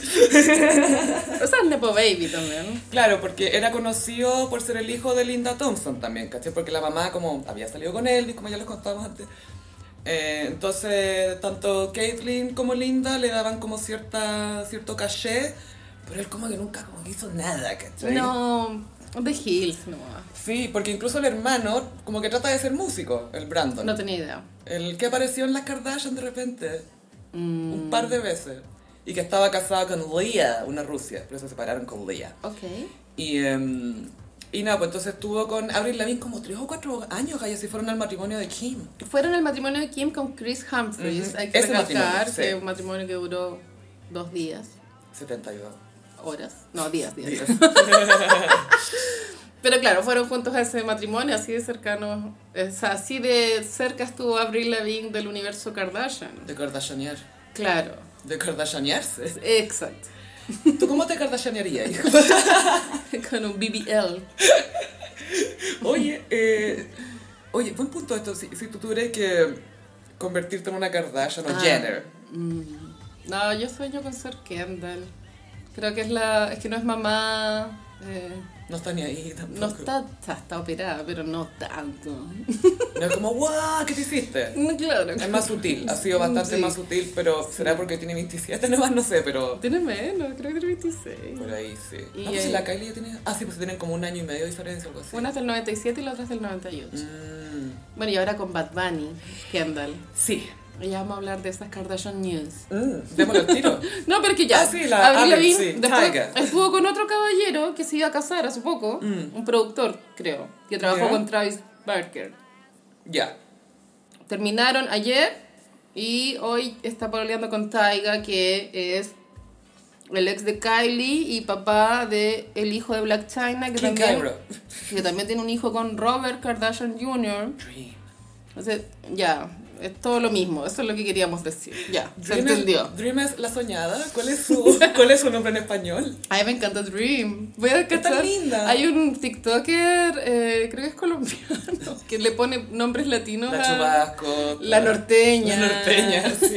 O sea, ¿qué está la norteña? Voy a fijarme en cómo se refieren a Dream, pero puede que ser la soñada. La ¿no? soñada es muy Sí. bueno. Tiene un ojo muy lindo, Dream. Dream es bella. Es muy, muy, muy, Sí. muy linda. Y, em, y claro, entonces ahora está con Tyga. Y esto les ha dado más relevancia, bueno, sobre todo a Tyga, ¿cachai? Es que Taiga es un músico no de mm, primer nivel. No, él tuvo como un hit, un par de hits. Uno se llamaba Rack City y que, se, y que después hizo una película porno basada en esa, en esa canción que se llama Rack City. Y eran como, mira, chupándole el pico en la cocina. Así era como, pero bueno. ¿Esto fue post Kylie? Pre, Pre-Kylie. pre Kylie. Después cuando estaba con Kylie, que era menor de edad, hizo una canción que se llama Stimulated. Que sampleaba la canción de Adrenalina cuando la Andrés Betancourt y Katy Winter, esa tum, tum, tum, tum, Sí, tum, eso era de Underworld, ¿o no? No. No me acuerdo. No, era un weón, era... Orbit. Porque me acuerdo que una vez lo estaban, ese weón vino a Chile, fue como, viene a Chile, Jaimito no sé qué. Tum, tum, tum, tum. Ah, ya, es ese. Es como e hizo ahí cuando ponían e hizo ahí los hizo ahí, eso ahí, sí. Oh, que sobra. Sí. Oye, paréntesis, Carolina, tú estás leyendo O que Oh, sobra. que sobra. Que O que sobra es el libro del príncipe Harry, por si acaso, en portugués. En portugués se tradujo eh, spur como, Spur, el extra, el repuesto. como oh, que sobra. Oh, que sobra. Es que es chistoso ese idioma, porque obvio que está súper bien, pero en español uno piensa lo que sobra, Sí, y eso es lo chistoso. Y suena como más despectivo todavía, porque ya spare o el extra suena como ya, pero ¡oh, que sobra! Bueno, y también cachamos que el Joker se llama Co- Coringa. Coringa. Coringa. Y caché que creo que fue en México porque ya, Gossip Pelis. El domingo con la Carolina nos metimos a IMDB a ver todas las traducciones de Joker. Ay, verdad, se me había olvidado que... Lo que hiciste borrar de tu mente, Carolina, yo sé. He querido borrar esta semana de mi mente, tú sabes. Y salía en México, salía el bromas, entre paréntesis, extraoficialmente, no oficial. Pero era Informal Alternative Sí, Name. Informal Alternative Name. El bromas. El bromas. ¿Por qué me dio tanta risa esa wea? Y curiosamente en Coringa no había esa advertencia. No, esto es real. Coringa se llama Coringa. Coringa. Ahora cuando sale, salga Folia 2. Eh, en- bueno, ahí en Brasil se inventarán un nuevo nombre. Loquinhos do azar. Está vivo, maluco. Lady Ecoringa. Sí, nada, todo bien igual con Brasil. Respect. Sí. Y, y volviendo a todo esto de Taiga, etc. Sí, Taiga. Eh, Taiga perdió relevancia hace mucho rato, una vez que, y de hecho yo creo que lo perjudicó unirse a Kylie Jenner porque ya todos se acordaban de él como el loco que se metió con la menor de edad Ah. y que después lo dejaron por Travis Scott. Claro. Y cuando Kylie estaba embarazada, cuando tuvo la guagua, no le, ah, esa guagua es mía, esa guagua es mía, nah. Qué mal gusto, eso, eso igual se lo han pegado varios acá en Chile, yo me acuerdo Tatón con la Camila Recabarran, I don't know. que también se... La Camila Recabarran saltó a la fama por ser Miss- candidata a Miss Chile y tenía un pololo en esa época de, no sé, 60 años. Tatón. ¿Quintetón? Y Tatón, eh, bueno, obviamente Camila Recabarren lo pateó al poco tiempo. Y, y después tuvo una guagua que creo que hasta el día de hoy no... Bueno, Ella no quiere decir que es a papá. nadie le interesa, claro. Es como la January Jones, por la Betty Draper. También. Que en la vida real tuvo una guagua y nadie sabe quién es y filo. Filo. Bueno, pero Tatón dijo, ay, es mía, porque...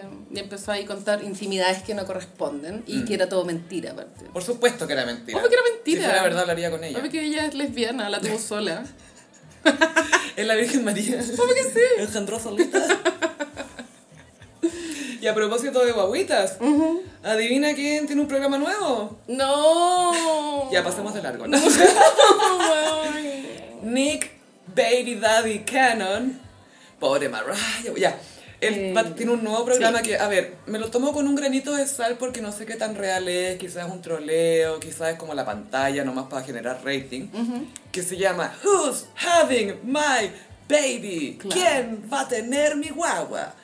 Y que van mujeres y él está ahí decidiendo como con quién va a tener otra guagua, básicamente. Como quién va a ser la próxima mamá de la próxima guagua de Nick Cannon. Esto viene más o menos un mes después de que Nick Cannon en eh, una entrevista haya dicho que uno a él le producía como mucha culpa esto de no poder estar con todos sus hijos, que estaba como muy estirado al máximo. Sí, bueno, el- en Navidad y Año Nuevo pasado fue tema que él no podía estar con todos al mismo tiempo, porque es obvio. Y aparte que no junta las guaguas. Y además él tiene lupus, entonces puede caer al hospital. Como que si está estresado está cagado, ¿cachai? Claro.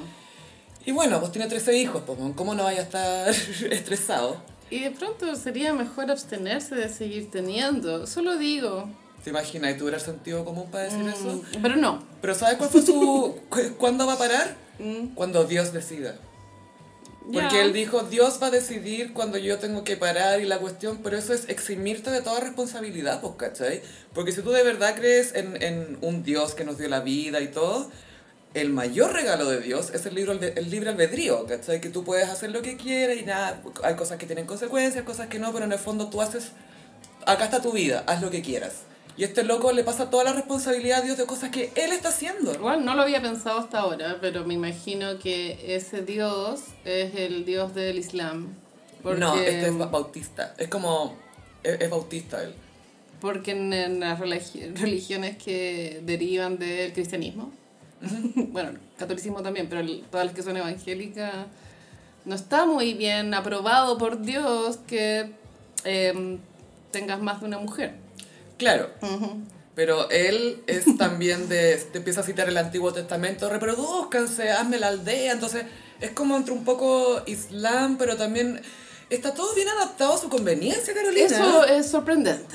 No esperé. De hecho, ahora que lo dije, wow. Sí, pero en el Islam sí se, se promueve esa idea mientras tú como hombre puedas proveer a todas esas mujeres, Mm. ¿cachai? Pero todos sabemos que Nick Cannon quiere tener mucho sexo y no hacerse responsable de nada, básicamente. Yo creo que él está loquísimo. Ahora, este, este tipo de televisión basura, igual es novedoso, creo que no habíamos visto un reality con estas características de reproducción. Y es contrario a otros programas que eran como, no, tú no eres el papá, ahora es como, tú eres la mamá, ¿cachai? Tú no eres el papá, era muy bueno ese viral. Tú eres la mami de The Maury, The Maury Show. Había una televisión basura, gossiperos, que después se viralizó en YouTube, que era...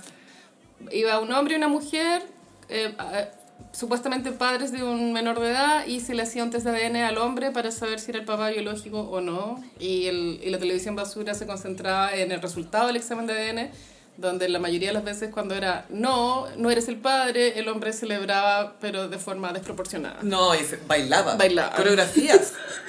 Lo mejor de todo fue una galla que ya estaba casada, pero se había metido con el hermano el weón, ¿cachai? Igual difícil el test de ADN, pues ya y ya, y ella lo único que quería era que la guagua fuera el marido, ya está el marido, ya está el cuñado. Entonces ya, cuñado, tú no eres el padre. Y la mina y el marido, eh, eh, marido, tú tampoco eres el padre. Y la mina sale corriendo. Así, ¿what? For me, that's cinema. Pero. Claro, no sabemos si esta televisión basura que nos propone Nick Cannon, que igual hizo un teaser en sus historias, Viana con su que puso. Se ¿Quién, viene, va, se quién va a viene". ser la mamá de mi próximo hijo? Emoji, mamadera. Y, que me cae mal. Es que hace broma de algo que no es broma. Entonces me da rabia que este loco que es antiaborto, full controlar el cuerpo de la mujer, y él no controla su. "Ah, es que tengo que reproducirme porque la Biblia. Después de que te dice que, ay, no tengo tiempo, me da culpa, pero voy a hacer un game show. Tú no eres Bob Marley.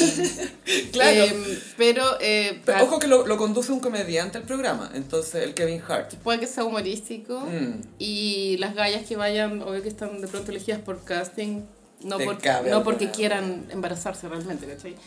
Pero yo siento pena por Mariah, que eh, Nick Cannon es el, lamentablemente es el papá de los mellizos de Mariah. Ay, este weón elegido. Y él debería respetarse por ser el papá de los hijos de Mariah. Es como, weón. Si no te respetáis por ti, Sí, hazlo por Mariah. hablo por Mariah. Siento que los Lambs lo van a agarrar en la calle una vez a, le van a hacer una vasectomía forzada. Porque para de humillar a la reina, a la mariposa, perdón. Qué terrible. Es que me. Me no, lo encuentro tan irresponsable como son otras vidas. Como pico que tengáis plata, ¿cachai? Eso no te alcanza. Tú mismo decís que no alcanzáis a estar con todo.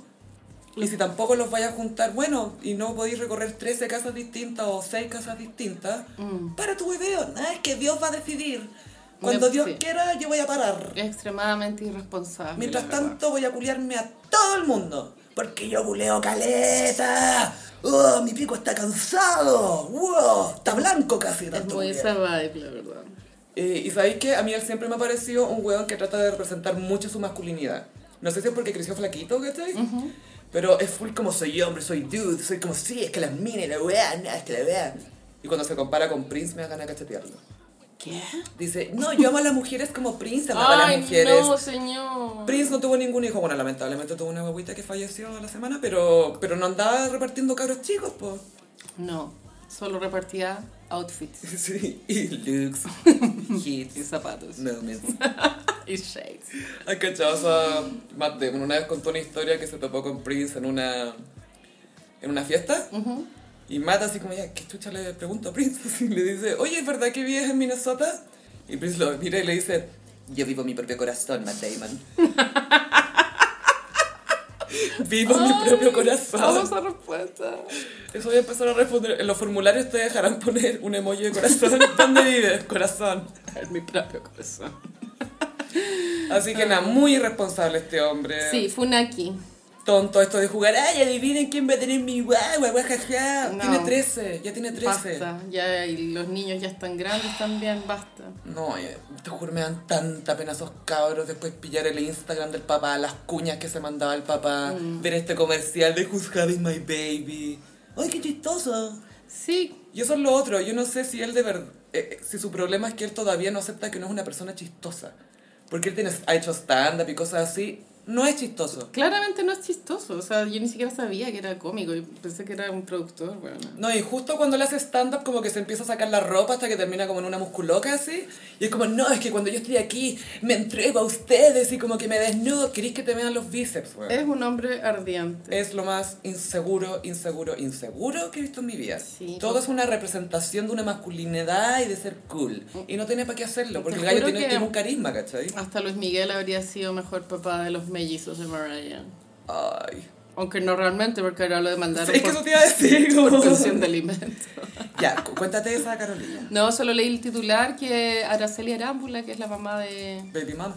O sea, de los hijos legítimos de Luis Miguel. Los reconoce, o sea, Sí, todo lo contar- que- sí, pero dentro de un matrimonio, en el fondo. Sí, sin contar la que la hija que tuvo muy joven. Que se hizo huevo unos años. Pero igual la mantenía, po. Sí, pero ningún apoyo emocional, pues. No, cero. Al final, como cada chica quería eso. Ujú. Y bueno, lo demandaron para que pague. Estaba prófugo. Y otro prófugo que caché es el hijo de la bachelet, Sebastián Dávalo. La ex señora lo demandó por, por pensión de alimentos y como está fuera de Chile, la ley en Chile hace que, el, que los abuelos se hagan cargo y en este caso sería la bachelet. Ese weón no encuentra más maneras de cagarse a la mamá. Qué feo. Yo encuentro horrible. Es que a mí me pasa que, ¿cómo no tenéis vergüenza, weón? Es como respeta. Algo de pudor. Por último, si no, si no te importa tu mamá personalmente, velo con más perspectiva y ve lo que ella representa y su cargo y lo que ha significado para el país, etcétera Te guste o no te guste, es una, es una figura histórica, ¿cachai? Y como, Ay, me voy a desaparecer porque me están cobrando la pensión. Y en todas sus fotos que salía pasando como imbécil, weón. Ay, no. Ah, fuerza. ¿Cuál era peor que el Ligüe? Era el bar, bar de René. Era como... ¿A dónde lo vamos a mandar? Era full bar de René. René's Bar. Sí. No René, nuestro René. ¡No! Ay, su bar sería fabuloso. René abre un bar. y nada, dámalos ahí. Hijo del año. Cringe. Que le vaya a correr al papá de él, weón. ¿Quién sabe dónde está ese viejo? Oye, queremos comentar eh, un programa, Carolina, que vi después de Can We Talk en televisión. ¿Los viernes en televisión? ¿Cuál? Uno que se llama Terraza Stones, que es, un, eh, es un branded content, como se dice. Ajá. Un contenido creado para una marca, pero entretenido, ¿cachai? No es una mención eterna. Eh, y esto lo conduce la máxima Pamela Díaz. Ay, sí, es como una conversación nocturna Y con amigos, como que no tenés que entrevistar a gente que no cacha. en una terraza. Y van cambiando de terraza en cada capítulo, Ah, ¿cachai? eso, es lo, eso es lo que... Terraza Stones. Sí. Ay, qué buena idea. ¡Oh, my God! Tierras a piedras. Y Pamela Díaz la que conduce. Y eh, vi un capítulo donde estaba el invitado, que era Fernando Godoy, que se nota que eran amigos. Y lo entretenido de este programa es que dura, te lo muestran 20 minutos de corrido sin corte. Y se te pasa volando. Y eso también tiene mucho que ver con que Pamela es entretenido. po. Por alguna razón nunca nos aburrimos de, de escuchar las historias de vida de Palmela, porque igual las sabemos de memoria y, y no importa. Igual queréis volver a escuchar y volver a escuchar. Y en este capítulo en específico que vimos con Fernando Godoy cuenta el matrimonio que tuvo con Manuel Neira. Que se lo preguntaron a partir como, ¿te arrepientes de haberte casado en la tele? Eso fue como... Sí, pero te juro que esa pregunta se la han hecho, bueno, 30 veces y lo ha contado siempre igual, pero siempre es divertido.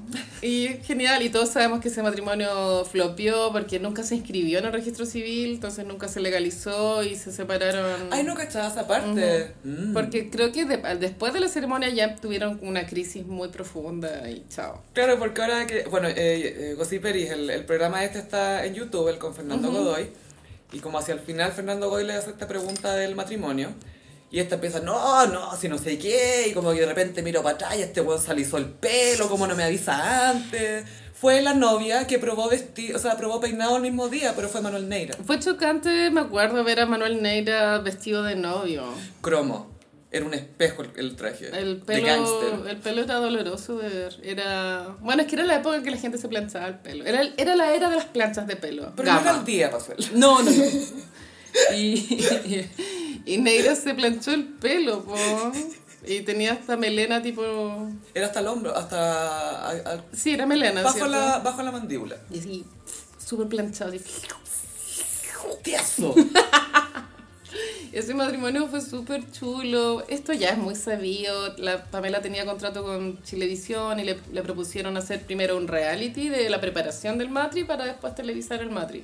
Entonces todos los viernes en primer plano se da una cápsula de, de los preparativos, que si a probarte el vestido, no sé qué, la weá.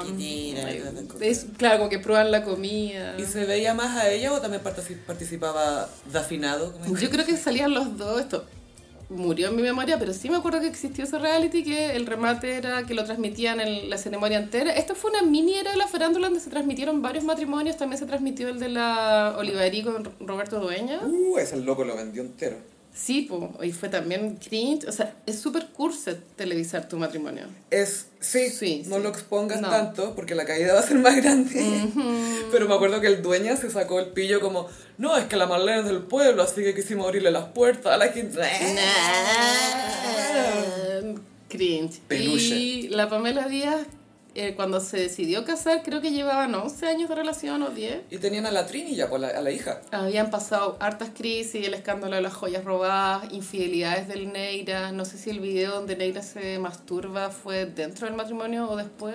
Negra también tuvo uno porque ese fue el Mago Valdivia. No, Negra tuvo uno. Ah, sí. ah, hay como una colección, entonces. De hecho, lamentablemente creo que lo vi, porque el, el de Mago Valdivia sé que existe, pero no lo he visto. Yo creo que vi un pantallazo, ¿no? ¿Sí? Así. Ah, ¿a dónde lo mostraron? No sé. Sí, pero me acuerdo que. ah, no, no quiero contarme el movimiento que vi.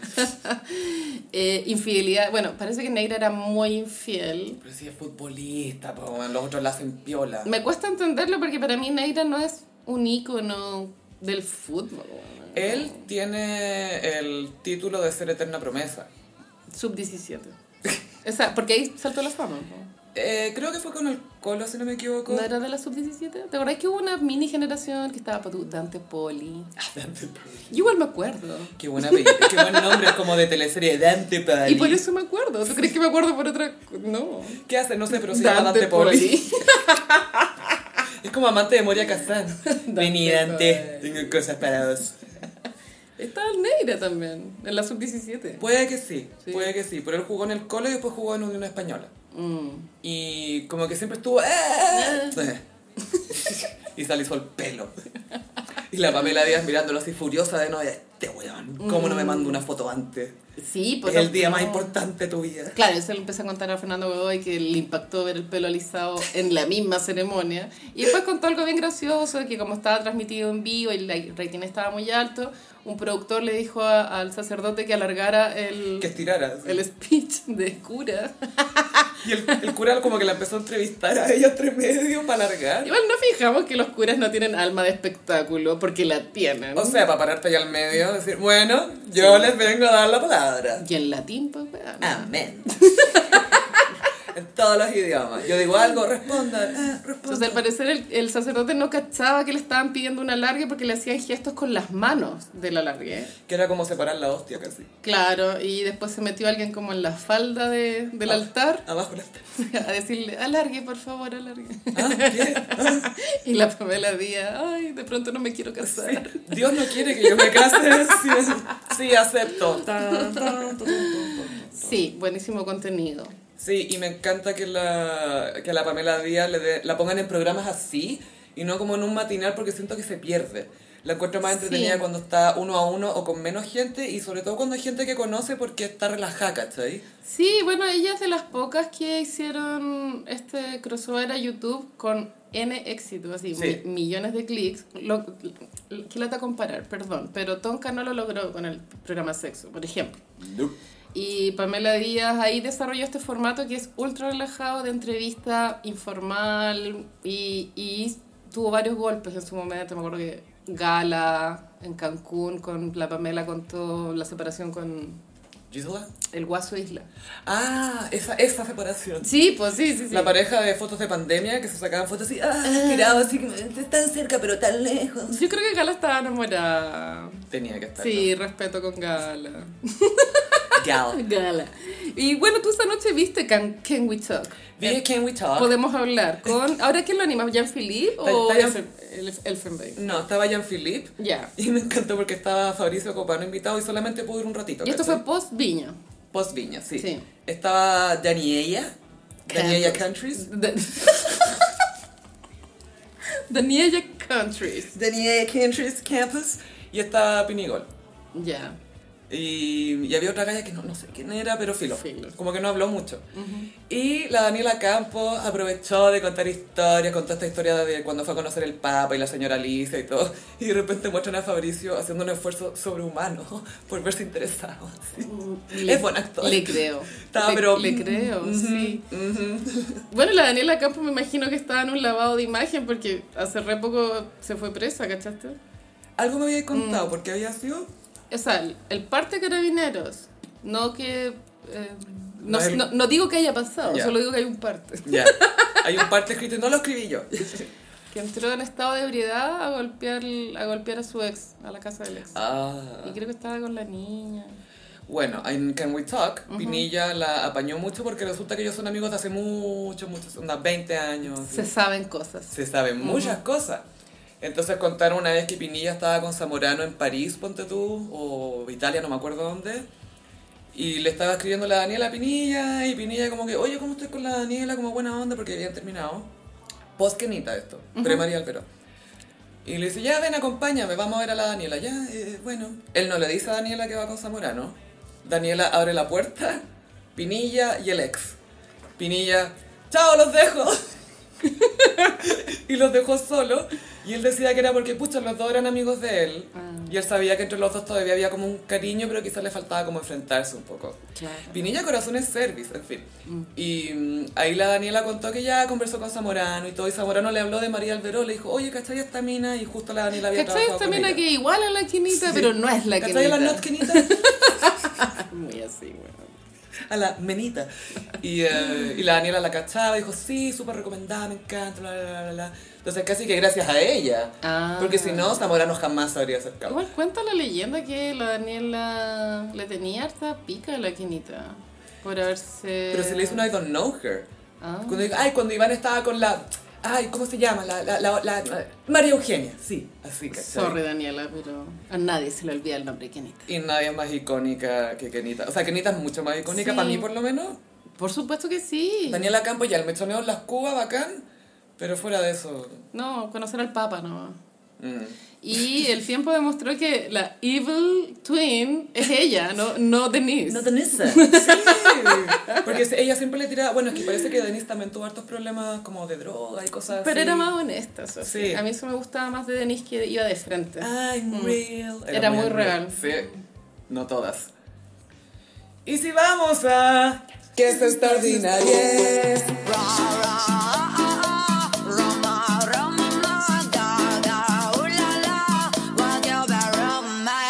Picantísimo. Oye, Carolina, ¿cachaste una conferencia de prensa que hubo estos- hace unos días de una diputada? Creo que el nombre técnico es vocería. Ah, ¿punto prensa? ¿O ¿Cómo se dice? Vocería. Vocería. Vocería. Fue su propia vocera. Sí, esto fue en el Congreso. Eh, llegó un anuncio de que Mike Torsini iba a hacer una vocería en el Congreso du- dos y media de la tarde, un día a semana. Post escándalo Con una persona conocida a nivel nacional. de reconocimiento público. Eso, de alto conocimiento Eso. público. La verdad. Sí. Pero puede ser cualquiera, ¿cachai? Esto fue antes del Día de la Mujer, entonces yo, yo me pasé el rollo, esta era mi fantasía, como ella va a hablar del 8M, va a hablar del proceso constituyente, ¿por tú? O del tema de la... ¿Viste que votaron la reforma tributaria Sí, la y, fracasó? Y dije, va a ser así la mula de hablar algo así y va a tener un periodista galleteado que al final le va a decir... Aprovechando, diputada, eh, eh, mm, algo que decir. Y ahí, y ahí iba a decir, no tengo que referirme al tema. Y se iba a ir. Esta era mi fantasía, pero no. No. O podría haber dicho, ya tuiteé sobre eso, ¿cachai? Ni siquiera. Pero no, po. y el tema es que a mucha gente en Twitter le dio vibes de Gone Girl su vocería, porque estaba vestida como ordenadita, como esa escena de la Emily Ratajkowski que sale como...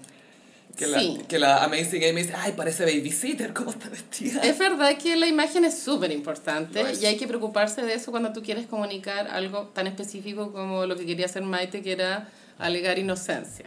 Y no sé, pero me pasó que el cambio fue tan radical que parecía sketch. Es que hasta se tiñó el pelo. Sí, Es que a ese nivel, ¿cachai? Ese era el nivel. Yo creo que con un, moñ- un moñito bastaba, no era necesario teñirse el pelo porque lo hace más performático. Es que eso me pasó, era como una escena. Sí. Creo que, bueno, la vocería al final fue solo para referirse a lo que ahora se llama el telefonazo, que Maite Orsini llamó por teléfono a una generala de carabineros para informarle que habían eh, detenido al mago Valdivia.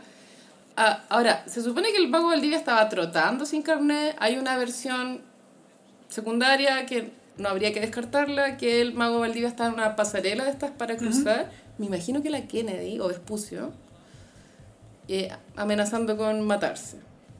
Pero como haciéndole un show a la Daniela.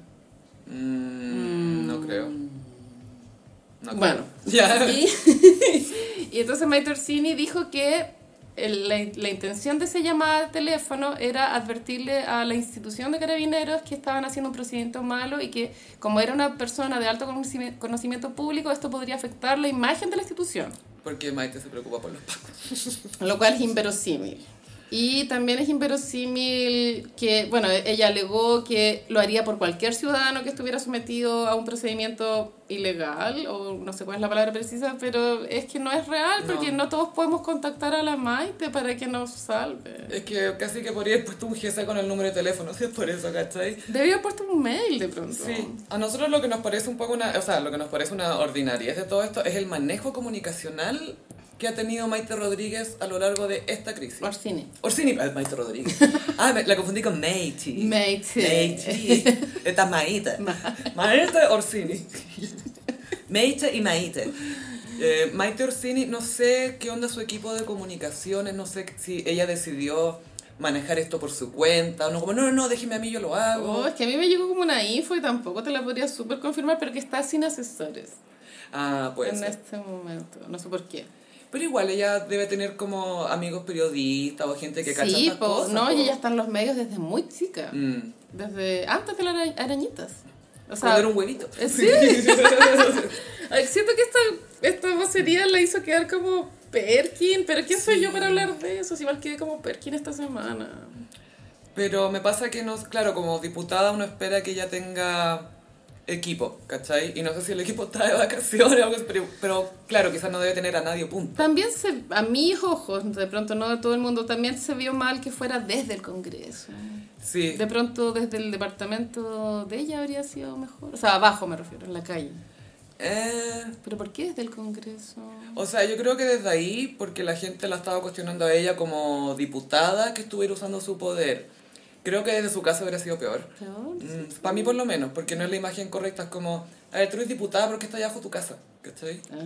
Entonces, pero al mismo tiempo, podría haber sido mejor en la calle, ¿cachai? Oye, juntémonos en tal esquina, Sí, en Valparaíso. tengo Em, cosas que decir. Bueno, estaba con una vestido blusa negro hasta el cuello, poco sentador. Los colores, las, Era las- como un verde musgo, ¿qué, qué era? según yo era como gris, grafito. No era llamativo.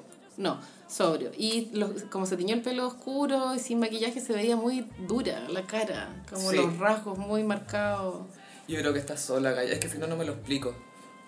Será.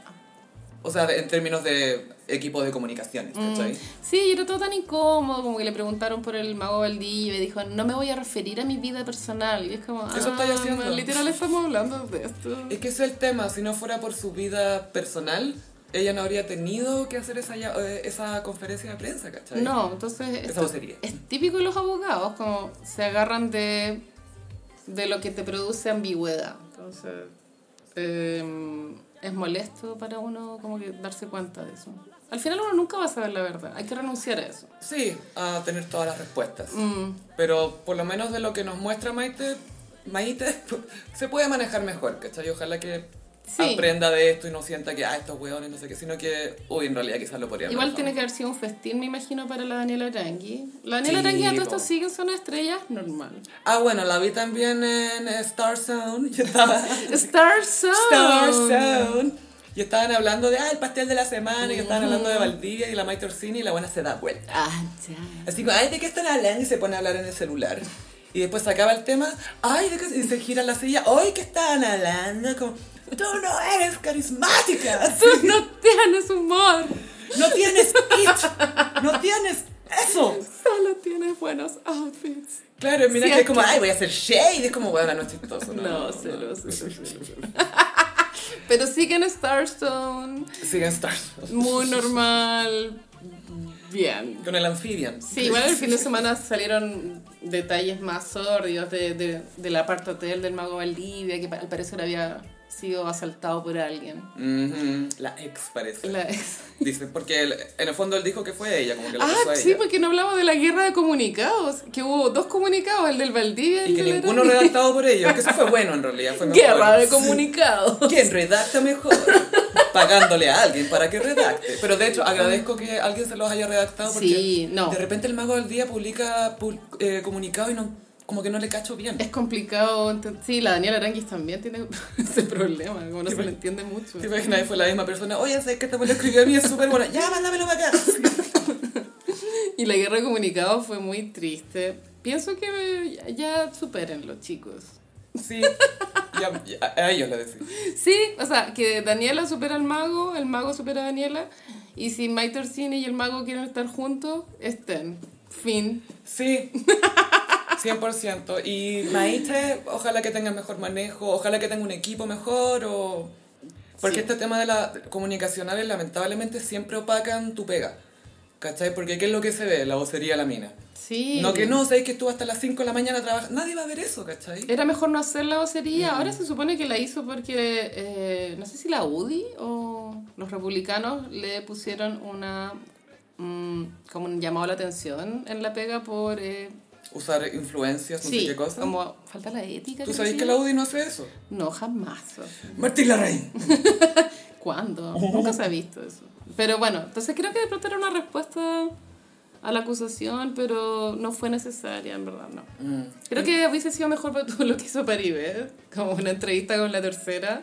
Hay mucha gente que puede decir muchas cosas. Se sabe, sí, sí. Creo que habría sido mejor esa opción. Sí, es que incluso si hubiera hecho la vocería, el manejo mismo que tuvo no me gustó. No. Pues se lo podría haber hecho mejor. En fin, mejor pasamos a... Mmm, ¿Cómo los signos del zodiaco? Bueno, Sofi, seguimos en temporada Pisces y traje momentos icónicos en la historia de Pisces. Uh, Vamos a partir con Elizabeth Taylor casándose ocho veces. Ah, yo pensaba con uno específico. Y bueno, igual casarse ocho veces muy Pisces. Mm. Y lo otro es que quisiera recordar otro momento Pisces de Elizabeth Taylor y es que ella quería tanto a su amigo Michael Jackson que le llevó de regalo un elefante. ¿Y cómo se llama el elefante? Gypsy, ¿Y cómo fue vestida ella? de gitana. Sí, sí. Como Michael, te traje un regalo. Tienes que yo llego para acá con una boa, así como, mira lo que te traje. Y ahí viene el hipopótamo. Y Michael como, Me trajo un elefante, me da miedo. Y le dimos bananas. No, sí, pero tienen que buscar ese, ese registro en YouTube. Pongan Elizabeth Taylor, Gypsy, Michael. Sí, o si quieren ver toda la cuestión en Michael Jackson Home Movies, que él las presenta. Ah, muy. Sí, y ahí cuenta todo. Muy Pisces, igual, Elizabeth.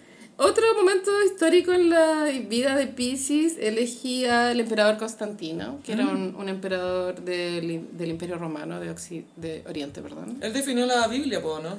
A ver. ¿Fue ¿quién? él? No sé. Pero fue Constantino.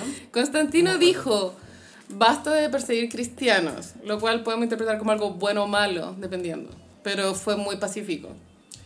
Y él, él creo que lo bautizaron en su lecho de muerte, creo. Sí, sí, eso es verdad. Se, co- se Eso- convirtió cuando se estaba muriendo. Eso yo lo aprendí en el Código Da Vinci. Se sabe, se sabe. Es mejor que 20 años de catequesis. Sí. Bueno, igual ahora Constantino es santo, pero fue muy piscis, siento como rebelarse contra... En esa época era normal perseguir cristianos, pero él dijo, no, basta.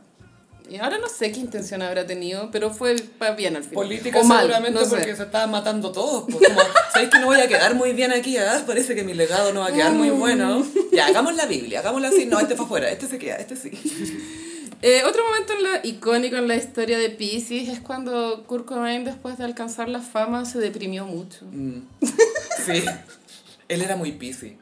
Era heavy Pisces. Hay una entrevista bien cute donde él dice, ya muy famoso, mira el horizonte desde una terraza y dice, echo de menos ir a la ropa usada y encontrar un tesoro de ropa usada. Claro. Y cuando eres famoso ya no puedes hacer esas cosas, pero así como con pesar en el alma. Como algo tan mínimo como me quiete que ti te quiten la oportunidad de ir a costuritas. ponte tú, cosas así. No, mal. Y, y claro, po, a Kurt le pasaba que no lo llenaba la fama. No le gustó, pero igual yo creo que cuando hizo su banda de rock... Él oh, quería que le fuera bien. Yo creo que sí. Él, él de verdad quería, porque hay mucha gente que, onda gente que lo conoció, dice, claro, la gente dice que nada, que Kurt no quería que le fuera bien. Él quería que le fuera bien, él quería que Nirvana fuera un éxito, pero al mismo tiempo no estaba muy bien equipado para lidiar con la fama y toda la atención que le daban y que la gente se metiera con él. Ponte tú cuando quedó la cagada con Courtney Love cuando ella estaba embarazada, fue por una entrevista famosa que dieron a Sassy Magazine. Sassy. Y en el documental de Kurt Cobain se ve como ellos llaman patrolear a la mina que los entrevistó porque en el fondo les cagó la vida, básicamente. ¿cachai? Les quitaron la guagua, después se la devolvieron. Sí. Pero él no estaba como muy equipado. para eso. No, no, no todo, bueno, es similar al caso de Amy Winehouse, como que no todo el mundo puede lidiar muy bien con la fama, No. sobre no todo si eres muy sensible. Uf. Bueno, eh, otro momento icónico en la vida de Pisces es Miguel Ángel eh, amurrado pintando la capilla Sixtina. Oh, es lo que tengo que hacer para esculpir por la cresta. Sí, siento que es muy como cuando Adam Levine, otro Pisces, es- vino al Festival de Viña. Era como, ¿por qué tan Oh. enojado, weón? Estoy haciendo lo que me gusta. Puta la weá. Me encanta hacer esto, pero me carga. Es muy así. Y eh, Miguel Ángel igual se reveló también un poco contra el status quo porque eh, pintó desnudos Mm. en una iglesia. Y el Papa dijo, "Oh, no, hay penes acá. Pero la belleza era superior. Entonces Sí, los dejaron. Es como que le voy a decir a Miguel Ángel, no, tapa esta cuestión. Pero fue escandaloso en su momento. O sea, me Sí. imagino. Y muy bueno para el shade. Super shady, brigio. Shadeando a todos los viejos. Y era súper envidioso, a pesar de que era el mejor, tenía envidia de Rafael y de Leonardo da Vinci. Sí, pues el Rafael le puso la cara, le puso su cara a un eh, filósofo cascarrabias. po. Vamos a shade. Sí, es como, "Ah, le voy a poner la cara a este weón. ¿Qué estás haciendo? No, nada. Y el último momento en la historia de Pisces, eh, icónico, es dos Pisces peleando, que fue Pamela Díaz con Carola de Moras. Ah. Esto fue porque Pamela Díaz... es que yo empatizo mucho con Pamela Díaz en esta historia. Tenía unos vecinos carreteando a lo maldito. Ya. Y ella dijo, ya, lo voy a dejar pasar. Pero después tenía que irse a trabajar al matinal. Entonces, de picada, como a las 7 de la mañana, sacando el auto, se metió al carrete a apagar la radio. Así como, uh, off. Mira que la estás carreteando y aparece la Pamela Díaz, te corta la música y se va. Demasiado icónico. Pero se fue presa. Por, por eh, in- Ingresar a una morada. Ingresar a una morada. Y no, entonces avisó al Chilevisión, hoy no va a poder ir a trabajar porque estoy presa. Estoy en la canita. aquí. Y ahí la Carola Mora se puso shady. Como esto es allegedly, como backstage, como que, oh, qué flight. Ah, como que ordinaria. Qué ordinaria es irte presa. A ver, si yo tuviera un vecino carreteándolo maldito, creo que haría algo parecido, pero como soy más sensible, por favor, pueden- le, le traje una promo, oye, ¿pueden apagar la música, por favor? Yo te limpio, no te preocupes, si quieres yo te limpio. Y ahí partió una pelea bastante larga entre ellas dos, porque la Carola de Moras en esa época animaba al matinal con el Rafa Aranea.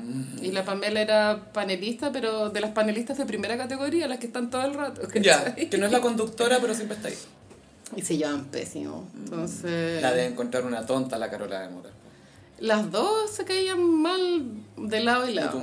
Sí, entonces... Y el Rafa Aranea al medio. Qué bueno que se peleen entre ellas, así nadie se fija que soy nefasto. Obvio que el Rafa Aranea pensaba eso hasta que peleó con la Carola de Mora. Voy a filtrar esta cuestión del colegio la niñita. Ah, ja, ja, ja, ja.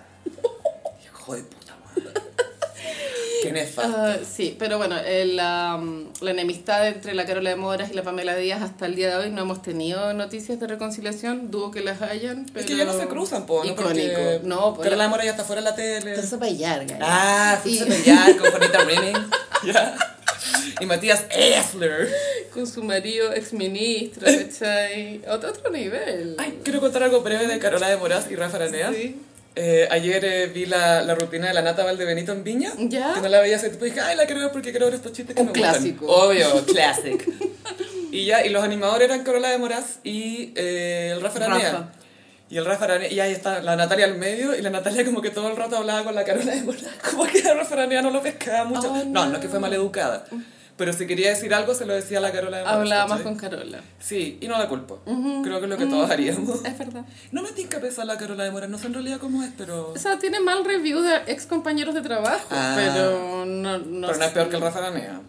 Nadie. Eh, no sabemos, no sabemos. Yo no voy a poner las manos al fuego por nadie. Who's having my baby? ¿Quién es el peor animador? Podríamos hacer. Otro enemigo público de Carola es eh, Nacho Gutiérrez, la Pamela de Díaz. El Nacho Gutiérrez también se salió a la tele, ¿no? Ahora está en el. Estuvo en el, en el matinal del 13 en la época de Viña. No sé si Ah. lo, lo habrán trasladado ahora normal. Pero Ya. sí estuvo en la época de Viña. Espectáculo. Es que él ahora está casado, tú sabes. Ah, sí, gran matrimonio gran. Sí. Boda. But Pero no fue gay. televisada. Y no fue Liza Minnelli. Oh, no, no, no bailó Single Ladies.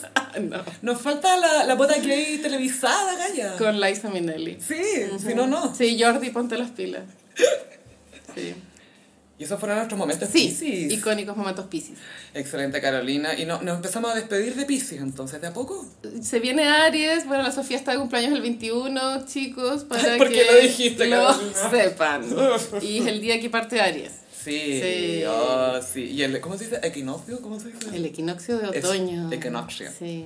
Sí, eh, Gossiperios, recuerden que estamos en Patreon, patreon.com slash el gossip. Vi que llegaron eh, patroncitos nuevos. ¡Bienvenidos! Bienvenidos y pronto estaremos subiendo un nivel de contenido. Así es. Recuerden también que estamos en redes sociales, en Instagram, arroba el gossip, en Twitter, arroba el guion bajo gossip. A mí me siguen en ambas redes sociales en arroba chofilove. Y a mí en Instagram, frutillagram. Muchísimas gracias, Gossiperis, y nos escuchamos en el próximo episodio. Bye. Adiós.